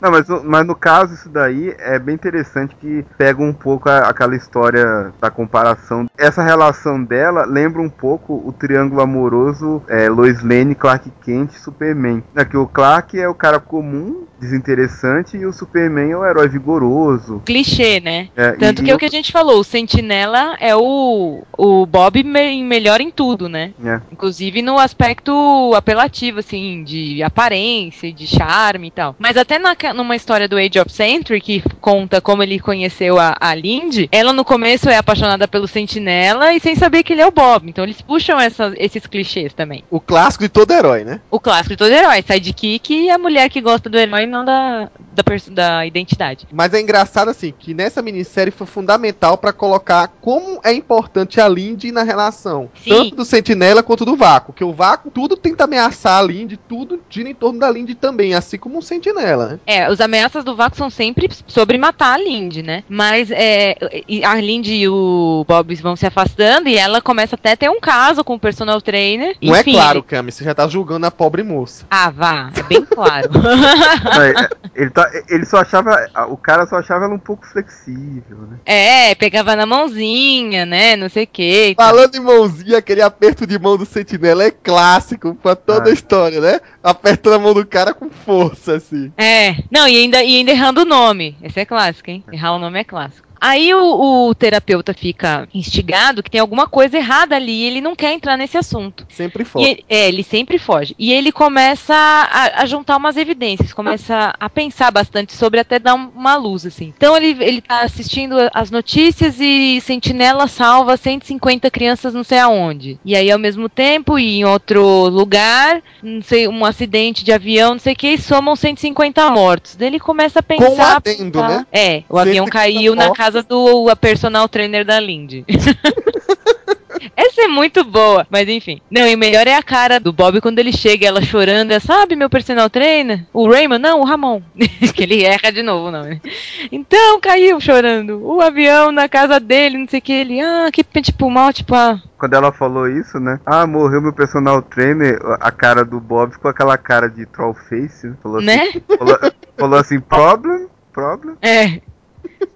Entendendo o seguinte, que no começo dessa minissérie, o Sentinela explica que não dá pra salvar todo mundo. Então ele É. com um clock, cria um, um mecanismo, um- uma matemática louca dele lá, pra ver o que seria melhor de salvar. E ele começa a fazer essa ligação, o psiquiatra. Sempre que tinha um, um acidente assim com um drástico, tinha um salvamento de sentinela, sempre tinha um ato heróico de sentinela, tinha na mesma proporção uma coisa drástica. Então ele chega à conclusão, que eu achei genial, para cada ato heróico do sentinela, e isso depois é confirmado pelo sentinela e pelo vácuo, tem uma ação contrária do vácuo para existir um equilíbrio, porque não seria é, não, não seria correto pro decorrer da história do mundo de que houvesse um sentinela sem o- a sua contraparte. O que é bem bizarro. Então, cada vez que ele, que ele faz uma coisa boa, a outra contraparte, que é ele mesmo, vai lá e mata de novo o mesmo tanto de pessoas. E aí nisso aparece o Clock lá. O Clock meio que querendo fazer uma terapia. E aí ele, ele fala, sabe, me pergunta tal coisa. Aí o cara fala assim, o que, que é tal coisa? Eu não posso responder. Porque ele tá. É. Dá raiva, né? Não, mas Aí tem hora que ele fala, pergunta. Não, não pergunta. Pergunta, não, pergunta. Vem, me segue, não me segue. Porque ele tá lutando contra a programação dele. Porque a programação dele seria servir o Bob Reynolds, mas ao mesmo tempo preservar a vida e coisas do tipo. E na, na- essas duas coisas entraram meio que com- em conflito justamente pela, pelo sentinela ser ao mesmo tempo o cara que salva e o cara que mata, o cara do, do vácuo. E aí ele meio que conduz o cara, meio que assim, ah, entra nesse eu vou entrar nesse elevador aqui. Se você não quiser seguir, me segue. né? é. Não, obrigado, né? E o- cara vai, vai seguindo ele até chegar na- no porão onde o vácuo estaria preso. E é uma cena que pra mim é muito boa, que é ele só encontra lá uma cadeira diante de um espelho, que é sensacional isso daí, né? Eu- eu- essa, esse, todas essas sacadas dessa, desse volume são sensacionais. É, foi muito bem escrito. Que aí toda aquela conversa que teve inicialmente nas primeiras edições dele, falando quem é que dominava quem e por aí vai, vê que era uma conversa com uma pessoa só, ele tava se encarando apenas. E aí a gente vê que, na verdade, o tudo foi meio que arquitetado pelo vácuo, né? É tanto que eu tava falando pra Cami um pouco mais cedo, e que a gente começa a entender alguns detalhezinhos mínimos que aconteceram antes, por exemplo. Quando o Hulk é ferido mortalmente e tal, que ele não entende na zona negativa como é que apareceu, que o sentinela lá, a força sentinela fica mais, é, fica mais fraca. E foi a desculpa que deu pro vácuo aparecer. Só que na hora que o sentinela vai, sei lá, pegar no Hulk, fazer um carinho no Hulk, o cachorro dele morde o sentinela. E ninguém entende por quê. Mas aí que você percebe que, na verdade, ele tava mordendo pra proteger o Hulk do vácuo. O terapeuta fica preocupado porque se ele achava, porque tá, numa esquizofrenia é a mesma pessoa, mas uma esquizofrenia de um cara que tem poder molecular, você fala, tá, tem, outro, tem outra entidade funcionando, mesmo que seja fonte da mesma consciência. Mas não, não é uma entidade física que tá presa no porão. Ele não tava lá prendendo o vácuo. De fato, existe uma dubiedade na cabeça dele que gera o vácuo em qualquer situação. Então, onde tá o sentinela, tá o vácuo. Ele chega a essa conclusão. É que até então não existia formas separadas, pelo menos dá a entender isso na minissérie. Então, o mesmo corpo físico que virava o sentinela também virava o vácuo. Até então não havia um- um- uma separação. Isso só acontece justamente nessa minissérie quando o, o- o psiquiatra vai lá correr atrás de uma destruição que tá acontecendo num parque de diversões, né? Que É, que é a briga entre o vácuo e o sentinela. que é a briga tudo, vácuo, né? vácuo e sentinela, e ele põe em xeque a situação, e aí quando ocorre aquela separação física dos dois. Que É. aí o sentinela explica, não, mas no fundo, no fundo, eu queria isso. Eu, por isso que eu, na verdade, o Bob Reynolds, né, queria essa separação. Ele queria que o mundo soubesse também da existência do vácuo. Questionado pelo médico, né, então é revelado depois que ocorre a separação física que a verdadeira personalidade do Bob Reynolds era o vácuo, que sempre uma pessoa, que sempre foi uma pessoa fraca, né, viciada, mesquinha e por aí vai. E isso com depois que ele tomou a, a, a fórmula e se tornou quem era, ficou muito mais exacerbado, virou um megalomaníaco, não um psicopata. É, mas que graças à esquizofrenia surgiu essa contraparte que na verdade seria o equilíbrio. Então, na verdade, não era que para cada salvamento do sentinela tinha uma morte do vácuo, era que para cada morte do vácuo tinha salvamento do sentinela, porque a vontade primordial do Bob Reynolds era do vácuo. Ele chega a dar dicas disso antes, nas conversas do Sentinela com o Vácuo. O Sentinela fala: Você não é ninguém, você é só um. Uma parte desgarrada de mim mesmo. Aí o Vácuo fala: Quem garante que você que não é uma parte desgarrada de mim? É. Isso Não, e nisso a gente também entende a relação dele com a Lindy, por exemplo, quando ela quer o sentinela e não o Bob Reynolds. É, na verdade, o Bob tem toda a razão de ficar puto aí. Aí o Sentinela, como o Ed falou, não sabe direito o que ele é. Ele quer começar a tentar entender. E quem melhor pra tentar explicar isso pra ele do que o Doutor Estranho? Bom, e aí visitando lá o Doutor Estranho, ele pede pra tentar entender. Aí vai a coisa mais clichê de todas essa minissérie. Quando o É. Doutor Estranho vai se aprofundar pra tentar entender o que é o Sentinela, ele se recusa. Que ele conta uma história e que uma vez confrontou tal. Deus e nessa hora não teve medo. Só que agora ele tá com medo. É E aí ele fala aquela coisa, tal lugar, tal casarão, não vá, não vá.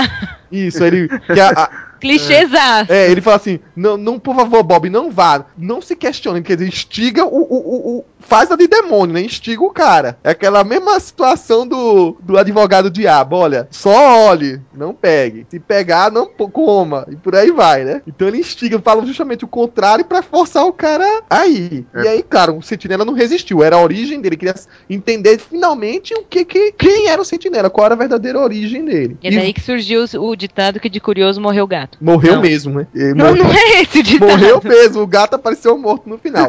Não, mas como é que é o ditado? A curiosidade matou o gato. A curiosidade matou o gato. Tem algum jeito fazendo esquecer tudo aqui. De curioso Ah, morreu o gato não existe. Estão apagando nossa memória. Bom, engraçado é que quando ele vai pra esse lugar, ele reconhece algumas coisas, né? Seria aquele lugar onde foi criado o Sentinela, né? O, o grande laboratório do tal professor que ninguém sabe direito quem é. Só que quando ele vai se aprofundando de alguma maneira, ele vai ouvindo vozes dizendo que aquilo não é real, aquilo não é real. E aí aparece ele numa camisa de força. Era o momento de eu pegar a revista e jogar no lixo, porque todo mundo ficou revoltado. Todo mundo tava finalmente compreendendo a história do Sentinela pra descobrir que ele era um maluco no manicômio que inventou Não. tudo. É que nem aquelas histórias, né? Toda história mirabolante, super detalhada. E aí o despertador toca. Pois é, isso me lembra, se tivesse acabado aí, pra quem é das antigas, o jogo Monkey Island 2, em que você joga o jogo todinho pra no final, quando você conclui o primeiro ou segundo jogo, descobrir que era tudo imaginação das criancinhas. Ed, isso é meio Lost, né? Eu não quero nem falar pra não. É, é triste. É, Mas, isso também é, é igual o, o Mario, o jogo do Mario, que. Que mal. opa, Opa!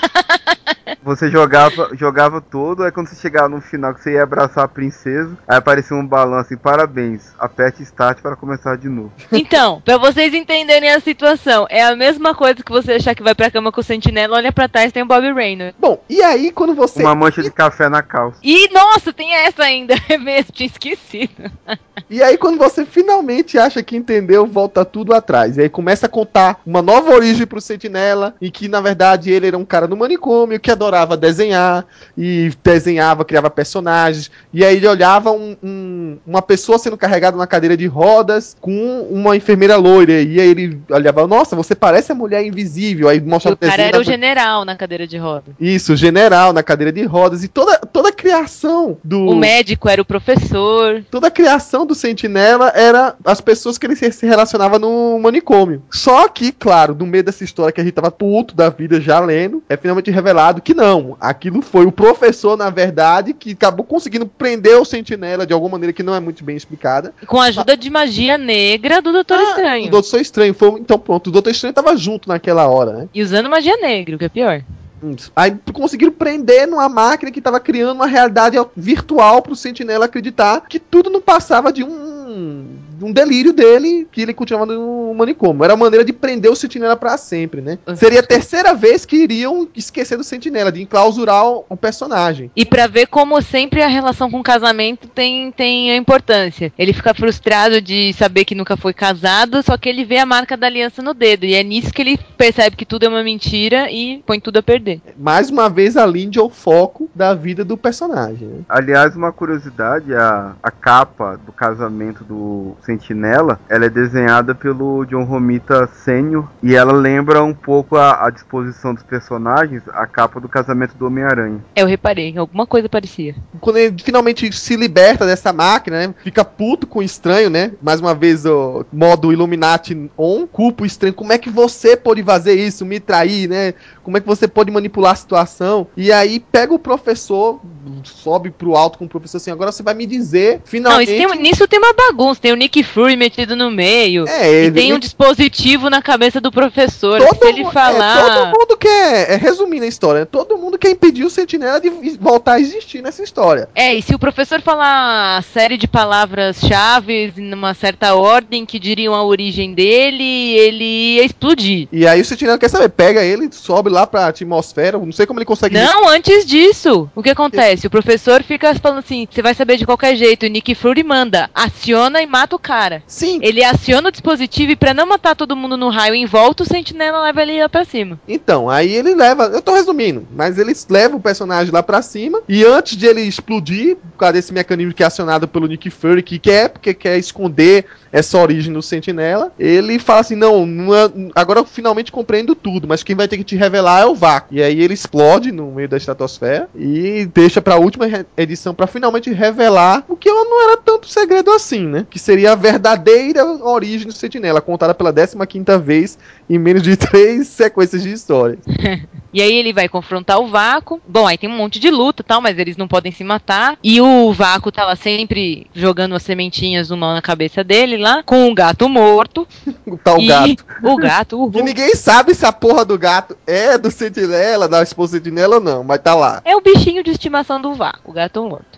E aí o Sentinela descobre também que tem uns corpos lá, então de coisas que o Vácuo fez e que não foram compensadas pelo Sentinela. O que seria bizarro porque eles são a mesma pessoa, eles pensam da mesma forma, mas enfim, né, é esquizofrenia altíssima. O, o Vácuo quer que ele saiba a verdade. E aí, pra saber a verdade, você tem que fazer 20 perguntas pra me.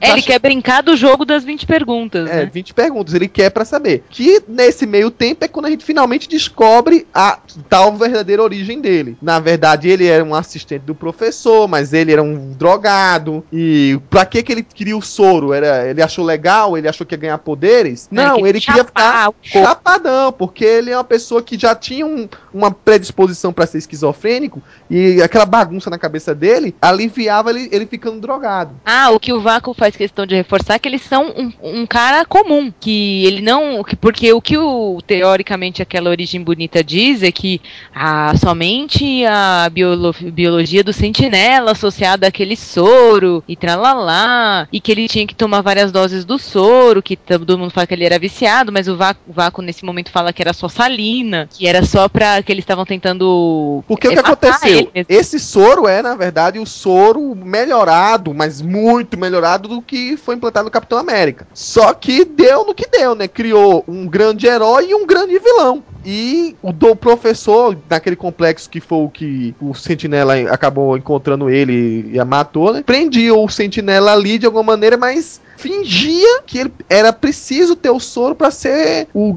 o herói ainda. Então aplicava salina, né? Fingindo, né? Só, só é, digamos assim, simulando o vício dele. Na verdade, É. o soro foi aplicado uma única vez e depois que o resto interessa- todo foi salina. E que interessante que também cri... esse soro também criou um grande herói e um grande vilão, só que na mesma pessoa, né? É, e ele nunca mais quiseram usar esse soro, né? É, né? Enfim. Mas Deu ele fala errado, assim, acabou. porque a ideia era que, ah, era só porque foi o, aquela pessoa, o Bob específico que tomou e tal. E o Vaco fala, não, qualquer um que tomasse aquilo ali ia ficar do mesmo jeito. E por azar deles, foi uma merda de um esquizofrênico que tomou e que deu todo esse problema e tal. Então que a gente foi só um cara idiota que entrou lá, pegou o soro e deu no que deu. Não era nada de especial, né? É, e aí o Sentinela, que na verdade não é o, O Bob. o Bob, né? Assim, bom, agora você vai ter que se acostumar comigo. E aí é aquele negócio, aquele senso, né? O que você fizer de bom, faço de ruim, só que ele não aceita. Ele diz, não. Ele sai voando com o vácuo e porque ele fala: "Não, eu não vou aceitar a sua presença". Ele fala: "Não, o vácuo fala: "Você precisa de mim, porque você precisa de, de mim pra matar o cara que que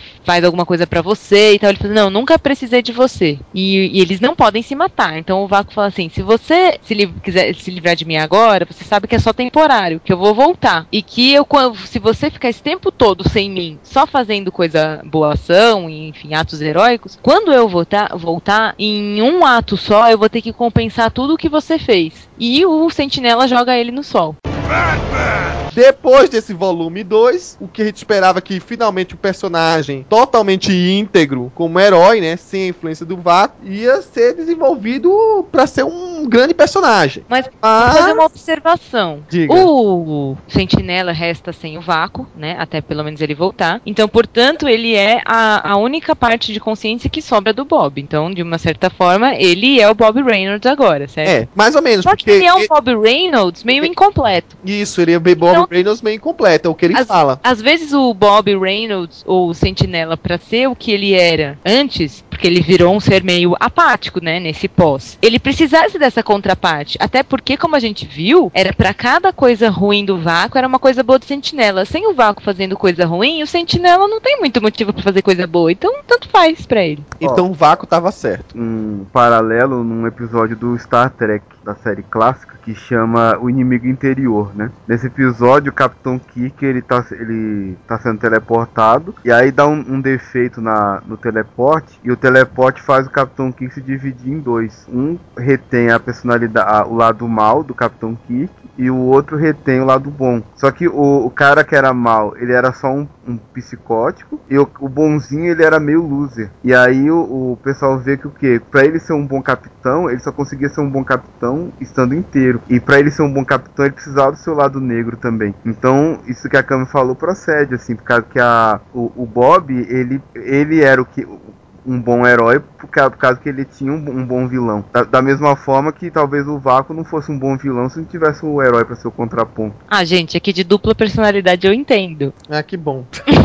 ela por isso que ela fica com o Deadpool nos resumos e tal. Lá eu tenho tripla personalidade. Aliás, deixa eu fazer um, um paralelo. Aqui tá dizendo que esquizofrenia é um transtorno psíquico severo que se caracteriza pelos sintomas alterações de pensamento, alucinações visuais e auditivas, delírios e alterações no contato com a realidade. Aí também tem paranoia, é, transtornos de humor e episódios maníacos, né? A dupla personalidade não é uma coisa diferente da esquizofrenia, não? Esquizofrênico tem níveis. O último nível já é com a dupla personalidade. Que não é, na verdade, uma dupla personalidade, né? Não, É, o mais próximo de dupla personalidade no termo psiquiátrico seria o bipolar. não, senhora. O esquizofrênico, em último nível, ele pode ser dupla multipersonalidade. Ele pode a- achar, achar coisas que ele não é. Esquizofrenia é, é um sintoma. Não é uma doença, vamos dizer. É um sintoma. Então, pode começar desde variação de humor até o último nível, que é variação de personalidade. Mas o principal aspecto da esquizofrenia é a paranoia e a alucinação. Que eu tive um caso aqui em casa recentemente e é exatamente isso: paranoia, alucinação e mania.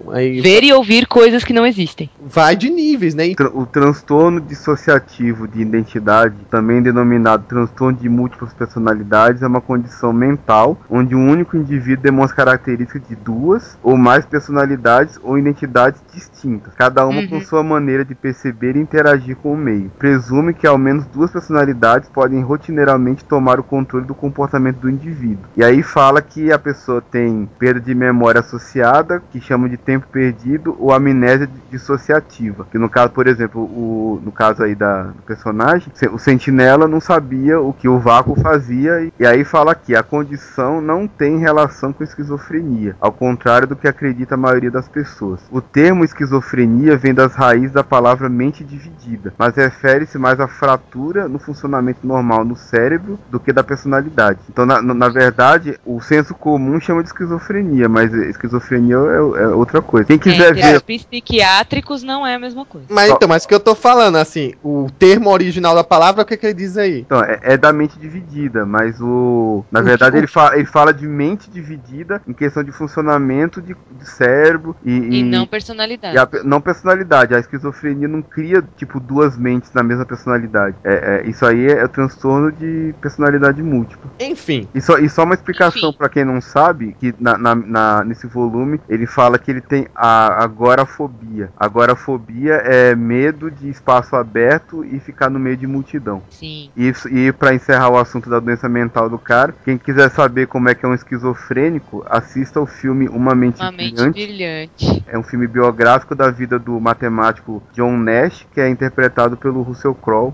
de uma maneira E é brilhante.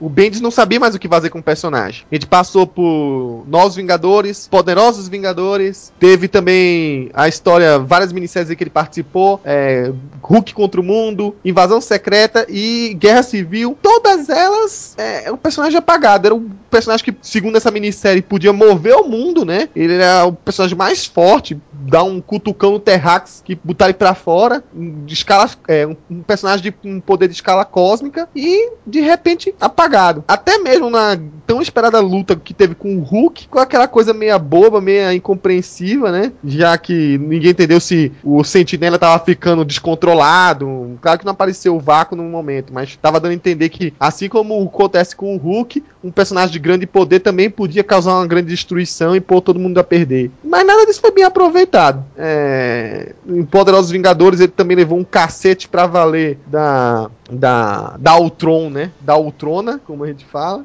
que mais uma vez é, se aproveitou da situação da relação dele com a esposa e, e até matou a esposa pra depois ressuscitá-la. Ninguém entendeu direito isso aí até hoje. E, e uma participação minguada na guerra civil, em que ele tentou se colocar de lado e de repente Stark convoca ele, mas ele fica brigando até que eu acho que é com o Hulkling, né? Que ele se atraca e ninguém perdendo tempo com o Hulkling, quando ele podia tomar controle da situação num piscar de olhos. E por fim, uma cena ainda mais minguada ainda pra colocar ele de escanteio na invasão secreta, um Skrull aparece se transformando no vácuo e fala: "Ah, "Eu sou o vácuo". Ele: "Não!" Aí vai chorar lá perto da lua, como ele sempre faz. né? Bom, primeiro é aquela coisa de não saber quando parar, né? O, como a gente falou, de, de repente o personagem tivesse ficado só na primeira minissérie, talvez fosse melhor, ou, ou talvez tivesse só o volume 2 com algum acabamento melhor. Porque o que acontece? Ele entrou no, no- nos Novos Vingadores justamente quando o grupo era um grupo ma- mais urbano possível. Era Luke Cage, Homem-Aranha, personagens assim mais, entre aspas, assim, pé no chão, né? E aí tem um cara lá cósmico no meio da parada, um cara que pode destruir montanhas. Então não encaixava direito ali na- nas histórias do- dos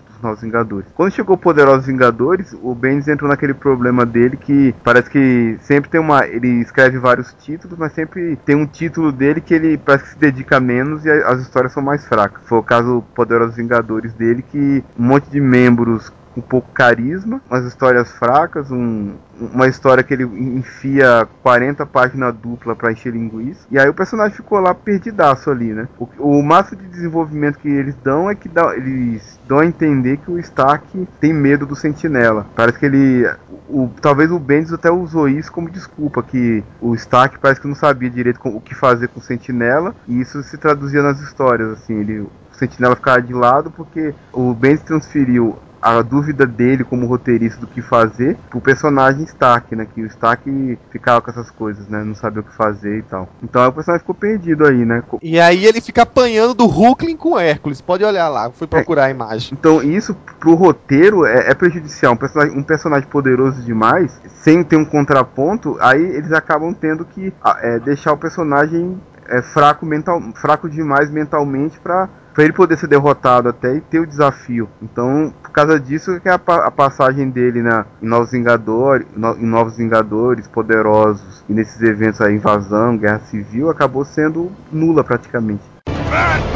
Bom, como falou bem o Ed, o Bendis parece que consegue só se focar num título, né? O resto ficava sendo meia boca. Então, quando ele foi escrever Os Vingadores Sombrios e o Sentinela estava dentro do grupo, parece que ele finalmente teve a guinada de dar uma direção pro personagem. Para alguns boa, para alguns não tanto, é, para alguns foi pior, mas pelo menos ele tentou encerrar a história do personagem na Casa das Ideias. Então, é, é, foi até interessante, porque, como a gente tinha comentado, né, anteriormente, que o Norman e o, o Sentinela tinham uma, uma ligação que foi muito bem desenvolvida, né? Os dois tinham um problema desse transtorno dissociativo de personalidade, o Norman Osborn com o Duende Verde e o Sentinela com o seu vácuo. E o, supostamente o Norman tinha uma certa experiência para dominar essa outra personalidade dele. E queria transmitir isso pro Sentinela, né? Passar esse tipo de controle. Claro que usando o, o, o lado negro do Sentinela da maneira que fosse conveniente para ele quando precisasse. É, Então, esse foi o problema, né? Ele queria ajudar o Sentinela, mas ele punha tudo a perder quando ele fazia ele entrar desse- nesse lado, entre aspas, obscuro, para fazer esses tipos de trabalho que o Norman Os- Osborn queria. Era até interessante, porque eu acho que o, o Osborn foi a única pessoa que de fato entendeu o Sentinela, porque ele passava de, de de verdadeiramente pelo mesmo problema. Ele tinha um certo medo, claro, mas ele tinha uma intenção, eu acho que até verdadeira de ajudar o, o Bob. Ele é, é uma das poucas coisas que eu acho que o que o Norman assim tinha esse lado mais positivo. Ele, mas como ele acabava também abusando desse outro lado do, do Reynolds, acabava não não sendo muito produtivo tudo que ele fazia. E como a gente foi vendo, o próprio Norman Osborn não conseguiu lidar com a sua própria dupla personalidade, e com o seu lado negro, ou como diria Dexter, o Dark Passenger. E o se ele não conseguiu, então assim, a- as instruções dele pro, pro Sentinela também não foram tão produtivas, né? Tipo, faça o que eu digo, não faça o que eu faço. Só pode dar pra alguém aquilo que você tem. Você não- É, então. Ele não pode dar o controle pro sentinela se ele mesmo não tinha. Até Ele achava que tinha, né? ele tinha experiência, né? Em tentar. É, ele tomava medicamentos, em tal. perder controle. É, mas você vê, a gente vai até falar um pouco mais disso no, no- no podcast sobre o cerco, mas você vê que no final das contas, a personalidade do Duende influenciou muito do que o, Norman fez no Renato Sombrio. Que até a gente, até acho que o Kim co- chegou a comentar em algum lugar, acho que no Facebook, em algum lugar aí o Kim chegou a comentar que a ironia é que o Norman de repente era um bom cara para aquele para aquele para aquela função. Ele era um cara disposto a Aham. a ser um cara durão, a- a- um cara rígido. Até a Vitória Rende chegou a falar isso recentemente, né? Que ela confiou no Norman em trabalhar com ele porque ela via que ele era um cara genial. Os demônios interiores dele que fizeram ele cair. Eu até penso assim que o Norman queria ajudar o Bob, mas o Duende não. Então, quando de repente essas atitudes de arrancar a cabeça de, de Morgana ou matar Atlante ou coisas do tipo eram necessárias, tal- talvez o Norman não quisesse, mas a influência do Duende fazia ele pedir pro Sentinela trazer o vácuo de volta. Para um cara que tem dupla personalidade, ficar o vácuo não existe. Não, o vácuo existe. O vácuo não existe. O, vácuo... O cara não aguentou, né? Não, e até porque o Norman querer suprimir o duende, a personalidade do Andy não é, um- é da mesma forma que a personalidade vácuo não gostava quando as pessoas preferiam o sentinela. Então, inconscientemente, Norman também podia estar sabotando essa ajuda pro sentinela porque a personalidade do Andy não achava certo escolher a personalidade sentinela. Uma coisa curiosa que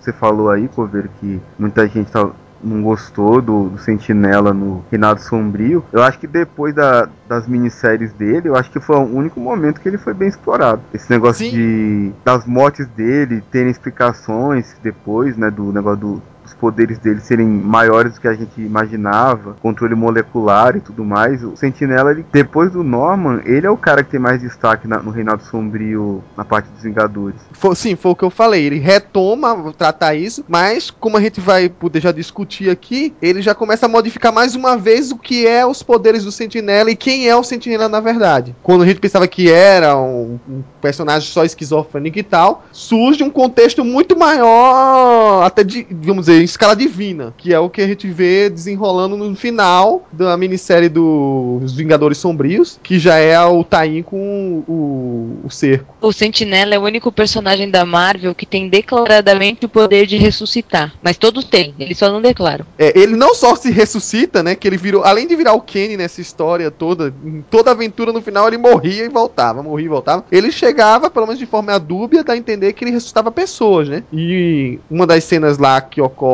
durante a luta do, do Sentinela com o, o Tron ou o Trona. vai do seu gosto que escolher. A Lindy morre, ou dá a entender que morre, e ele chega, vai quando vai chorar pela morte da esposa, de repente ela aparece viva de novo, aparece viva de novo, do nada, sem grandes explicações. Até, claro, como a gente vai ver mais adiante, que mostra que o Sentinela é um uma versão alternativa do homem molecular, né? Ele é capaz de recriar o que ele quer, inclusive transformar a morte em vida, ressuscitando a mulher, ressuscitando, ressuscitando a ele várias vezes. Você falar que ele é uma versão alternativa do homem molecular dá a impressão que ele é um homem molecular de outra realidade. É uma versão genérica, então. É, ele é um, um, um outro, um outro tipo de homem molecular também. Bom, durante o, o cerco rolou, é, digamos assim, uma, uns tie-ins totalmente focados no Sentinela, ampliando ainda mais o que seria a sua origem. Dessa vez, dá a entender, o Ed até pode explicar melhor, é, que quando tomou as fórmulas, o que aconteceu com o Sentinela não foi ganhar o poder de mil sóis explodindo, mas sim é, abriu um, um, um, um- sua capacidade sensorial em que ele acabou recebendo uma entidade, pelo menos foi isso que deu a entender, que foi a mesma entidade que causou a ira divina tempos atrás, levando as pragas do Egito e por aí vai. Pelo menos foi assim que deu a entender mais ou menos. Ficou até aquela coisa dúbia que o Bendis adora deixar. Chega a aparecer o Moisés lá no, no- numa das edições, e aí ele falando e aparece aqueles raios negros no céu, que é o que acontece, começa a acontecer no presente quando o vácuo começa a ganhar mais força naqueles relâmpagos negros. Mas isso aí eu acho meio bizarro, né? Eu, prefiro encarar isso daí como uma, um paralelo, uma comparação e, e meio que ignorar isso daí. do- deixar o,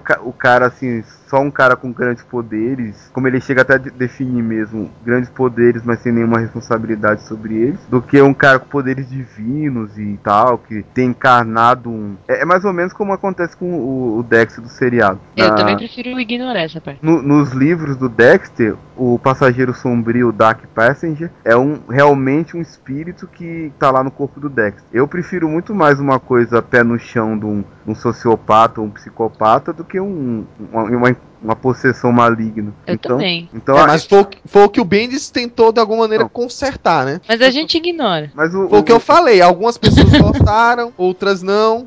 retém o que é bom, né? Porque tudo que o Bendis fez com o Sentinela foi legal. Esse negócio de- dele, o lado negro ir aumentando, essa relação doentia do, do Norman com ele, de ajudar, mas prejudicar ao mesmo tempo. Duende, Norman, e Vácuo e Sentinela e tal. É muito interessante, mas esse negócio de pôr o divino e tal já é viagem do Bendis, assim. Lembremos que o Bendis escreveu a invasão secreta, então não dá pra levar tudo a sério que ele faz. Mediante o Sentinela se revelar sendo uma coisa maior, né? O, o Norman Osborn tenta impedir aquele caos que ele tá causando, né? Que as, aquelas sombras negras que apareceram no passado lá no Egito começam a surgir sobre Nova York. E aí fica aquela história. Você é o vácuo, quer dizer, finalmente ele descobre que o que o Norman dizia que o vácuo não existe é o contrário, né? O vácuo sempre existiu, o vácuo é aquilo. E aí o Quem não Norman... existe é o sentinela. É que não existia foi Sentinela, como mostrava a, a, a minissérie do Jenkins, né? E aí, nessa história, o Norman vê que eh, tá com a bomba relógio ali prestes a explodir. O engraçado é que quando ele finalmente acalma o Sentinela, que ele fala, ó, se você começar a criar esse caos, vai vir os Vingadores e eu não vou conseguir controlar eles. Eles vão te matar, cara. Vão arrumar um jeito. Mas eu não morro, mano. Eles vão arrumar um jeito de te matar. E você quer isso. E aí, quer que as pessoas vejam você desse jeito. E aí, é engraçado que aí acontece aquela coisa bem sutil que o Bendis coloca. E o Deodato tava desenhando, né? Ele só bota o sentinela olhando pra janela assim. Aparece a, a esposa, mais uma vez a esposa, né? O que motiva ele a tudo. Olhando pra ele apavorada, né? E aí é nessa mesma história que a gente vê que a Lindy, em vários momentos, ciente do mal, do perigo do sentinela, tentou matar ele, né? E aí quando aparece aquela capa que a gente comentou no podcast do Reinado Sombrio. E aí o sentinela olha e se acalma. E aí o Norman olha de fininho e fala assim: tudo é culpa dessa maldita dessa mulher. Toda a instabilidade desse homem é por culpa dela. É quando ele, final da noite, vai lá, bate na porta do mercenário e fala: Olha, mata essa mulher, que a gente não quer mais essa bomba relógio explodindo na nossa mão. Então, durante o ataque que ocorre no- na Torre dos Vingadores, que o destino é. naquela br- briga da reunião da Cabala, em que finalmente é revelado que o tal misterioso é, protetor de Norman Osborn, que deixava todo mundo fino, né, quietinho, obedecendo a ele cabisbaixo, é o vácuo, é o sentinela. Então, enquanto ele tava a- é, ocupado com aquilo, salvando todo mundo da torre, o mercenário pega a esposa dele, leva de helicóptero e mata a mulher lá em cima, joga ela no oceano e não sobra nem corpo dessa vez pro sentinela ressuscitar. Então ele, quando finalmente recebe a notícia de que a esposa dele acabou morrendo, se- na verdade, desejando morrer, né? Eles mentem pra ele, diz que ela se suicidou, se jogou e caiu estatelada no chão. Então ele se descontrola e desaparece. Só volta depois pra os momentos finais do cerco, né? Na verdade, a Lindy era o que controlava o cara e impedia ele de estourar, né? Não necessariamente, Ed. Na verdade, a Lindy era todo o problema do Sentinela também. Eu também acho, todo de ruim e de bom do Sentinela era a Lindy. É, ela Ele era o ponto tirar ela. de tensão dele. E todos os ataques do vácuo eram ameaças a Lindy, que faziam com que o Sentinela ficasse perturbado. Toda a relação com ela também fazia ele querer estar presente no mundo e, e, não, e, e sempre voltar à tona. Então ela era um ponto de tensão. Da mesma forma que ela podia ser favorável, ela também. Qualquer coisa que acontecesse com a mulher, qualquer eh, telefonema que ela não retornasse na liga, no relacionamento, o cara surtava e virava o vácuo. Então tira essa mulher da jogada. Eu acho que na cabeça do Norman, assim, só vai ter eu pra controlar essa criatura. Então, mas o interessante de tudo isso é que enquanto o Norman ia tentando controlá-lo e ao mesmo tempo usando esse lado negro, o negócio ia se desenvolvendo e o Norman ia percebendo. E ao mesmo tempo que desenvolvia o lado negro do Sentinela, desenvolvia o lado negro do Osborn. Então, cada vez mais o Duende estava mais forte, cada vez mais o Vácuo estava mais forte.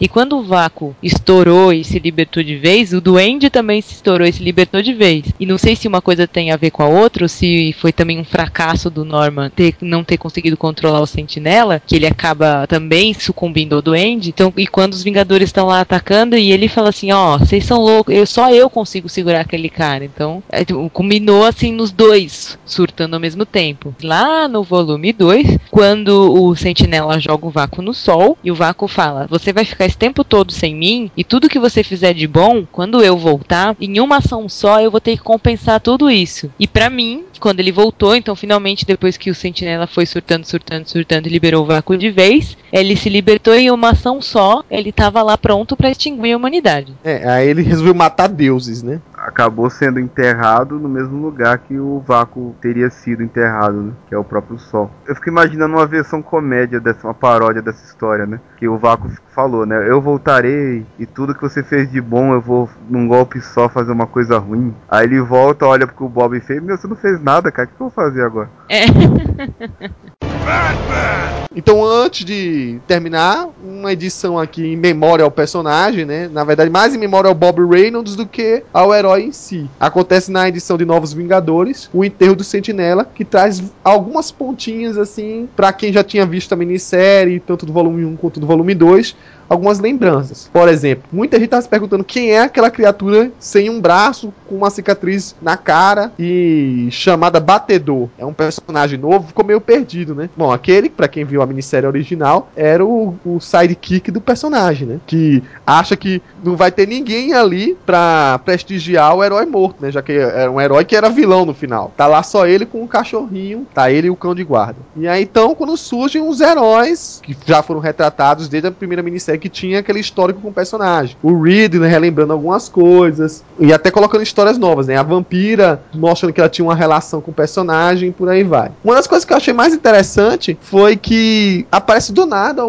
o- o Thor querendo dar notícia pra mãe do Sentinela, né? O engraçado é que isso podia passar batido como fosse uma coisa qualquer, mas durante o casamento do Sentinela com a Lindy, aparece que a mãe do Bob Reynolds adorou o Thor e não parava de conversar com ele, então fez uma grande amizade com ele. E várias pequenas detalhezinhos que aparecem nesse funeral são referências à própria minissérie original pra quem for ler ela. Quem escreveu essa história? O mesmo roteirista da minissérie. É, o foi o Paul Jenkins, ele Ah, aproveitou porque essa, essa coisa da vampira foi ridícula. Não, é- essa foi ruim mesmo. Meu, o cara era mó devotado à mulher, tipo, nada a ver. É que a vampira é- daquela época ela levava a fama de estar com todo mundo, né? Desesperada, carente. Quem podia Mas o, o ter uma Bob, relação. ele era mó babão lá na Lindy, acho, nem fazer nada. Mas deu a entender, deu a entender que foi antes, não? Não. Como assim, antes da Lindy? Foi antes da Lindy, né?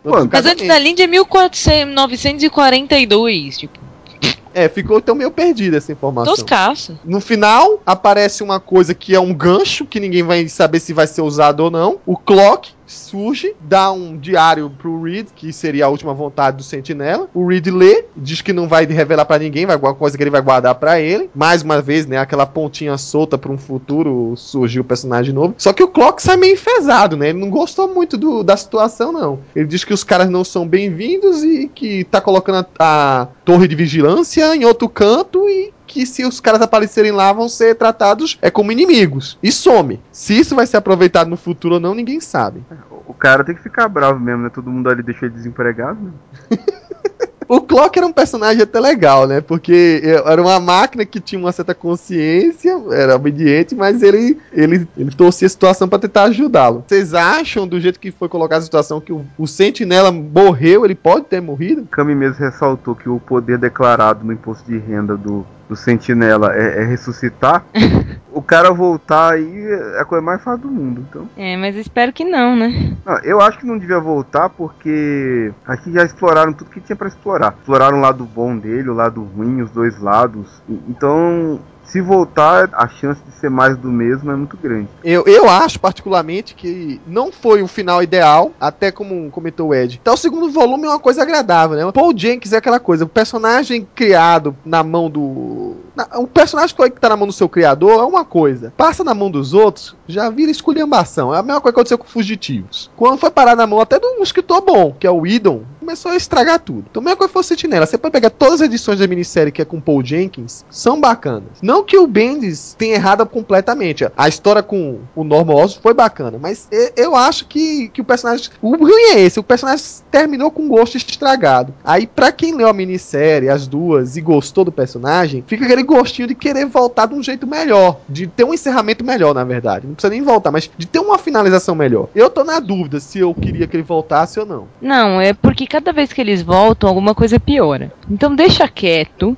Eu gostei de várias coisas do Sentinela, do É. volume 1, do volume 2. Mas toda vez que eles resolvem voltar, alguma coisa eles ferram. Pode ver. que Quando voltou lá do no Bendis já tinha o mestre mental no meio da história, daí tinha não sei o que de espírito maligno e, e vai piorando. Se for pra ser que nem o Shorn, toda vez que voltava era mais e mais lameado, é melhor não voltar. É aquela coisa que muita gente confunde. O Sentinela, ele pode não ser um, um bom herói, mas ele é um bom personagem.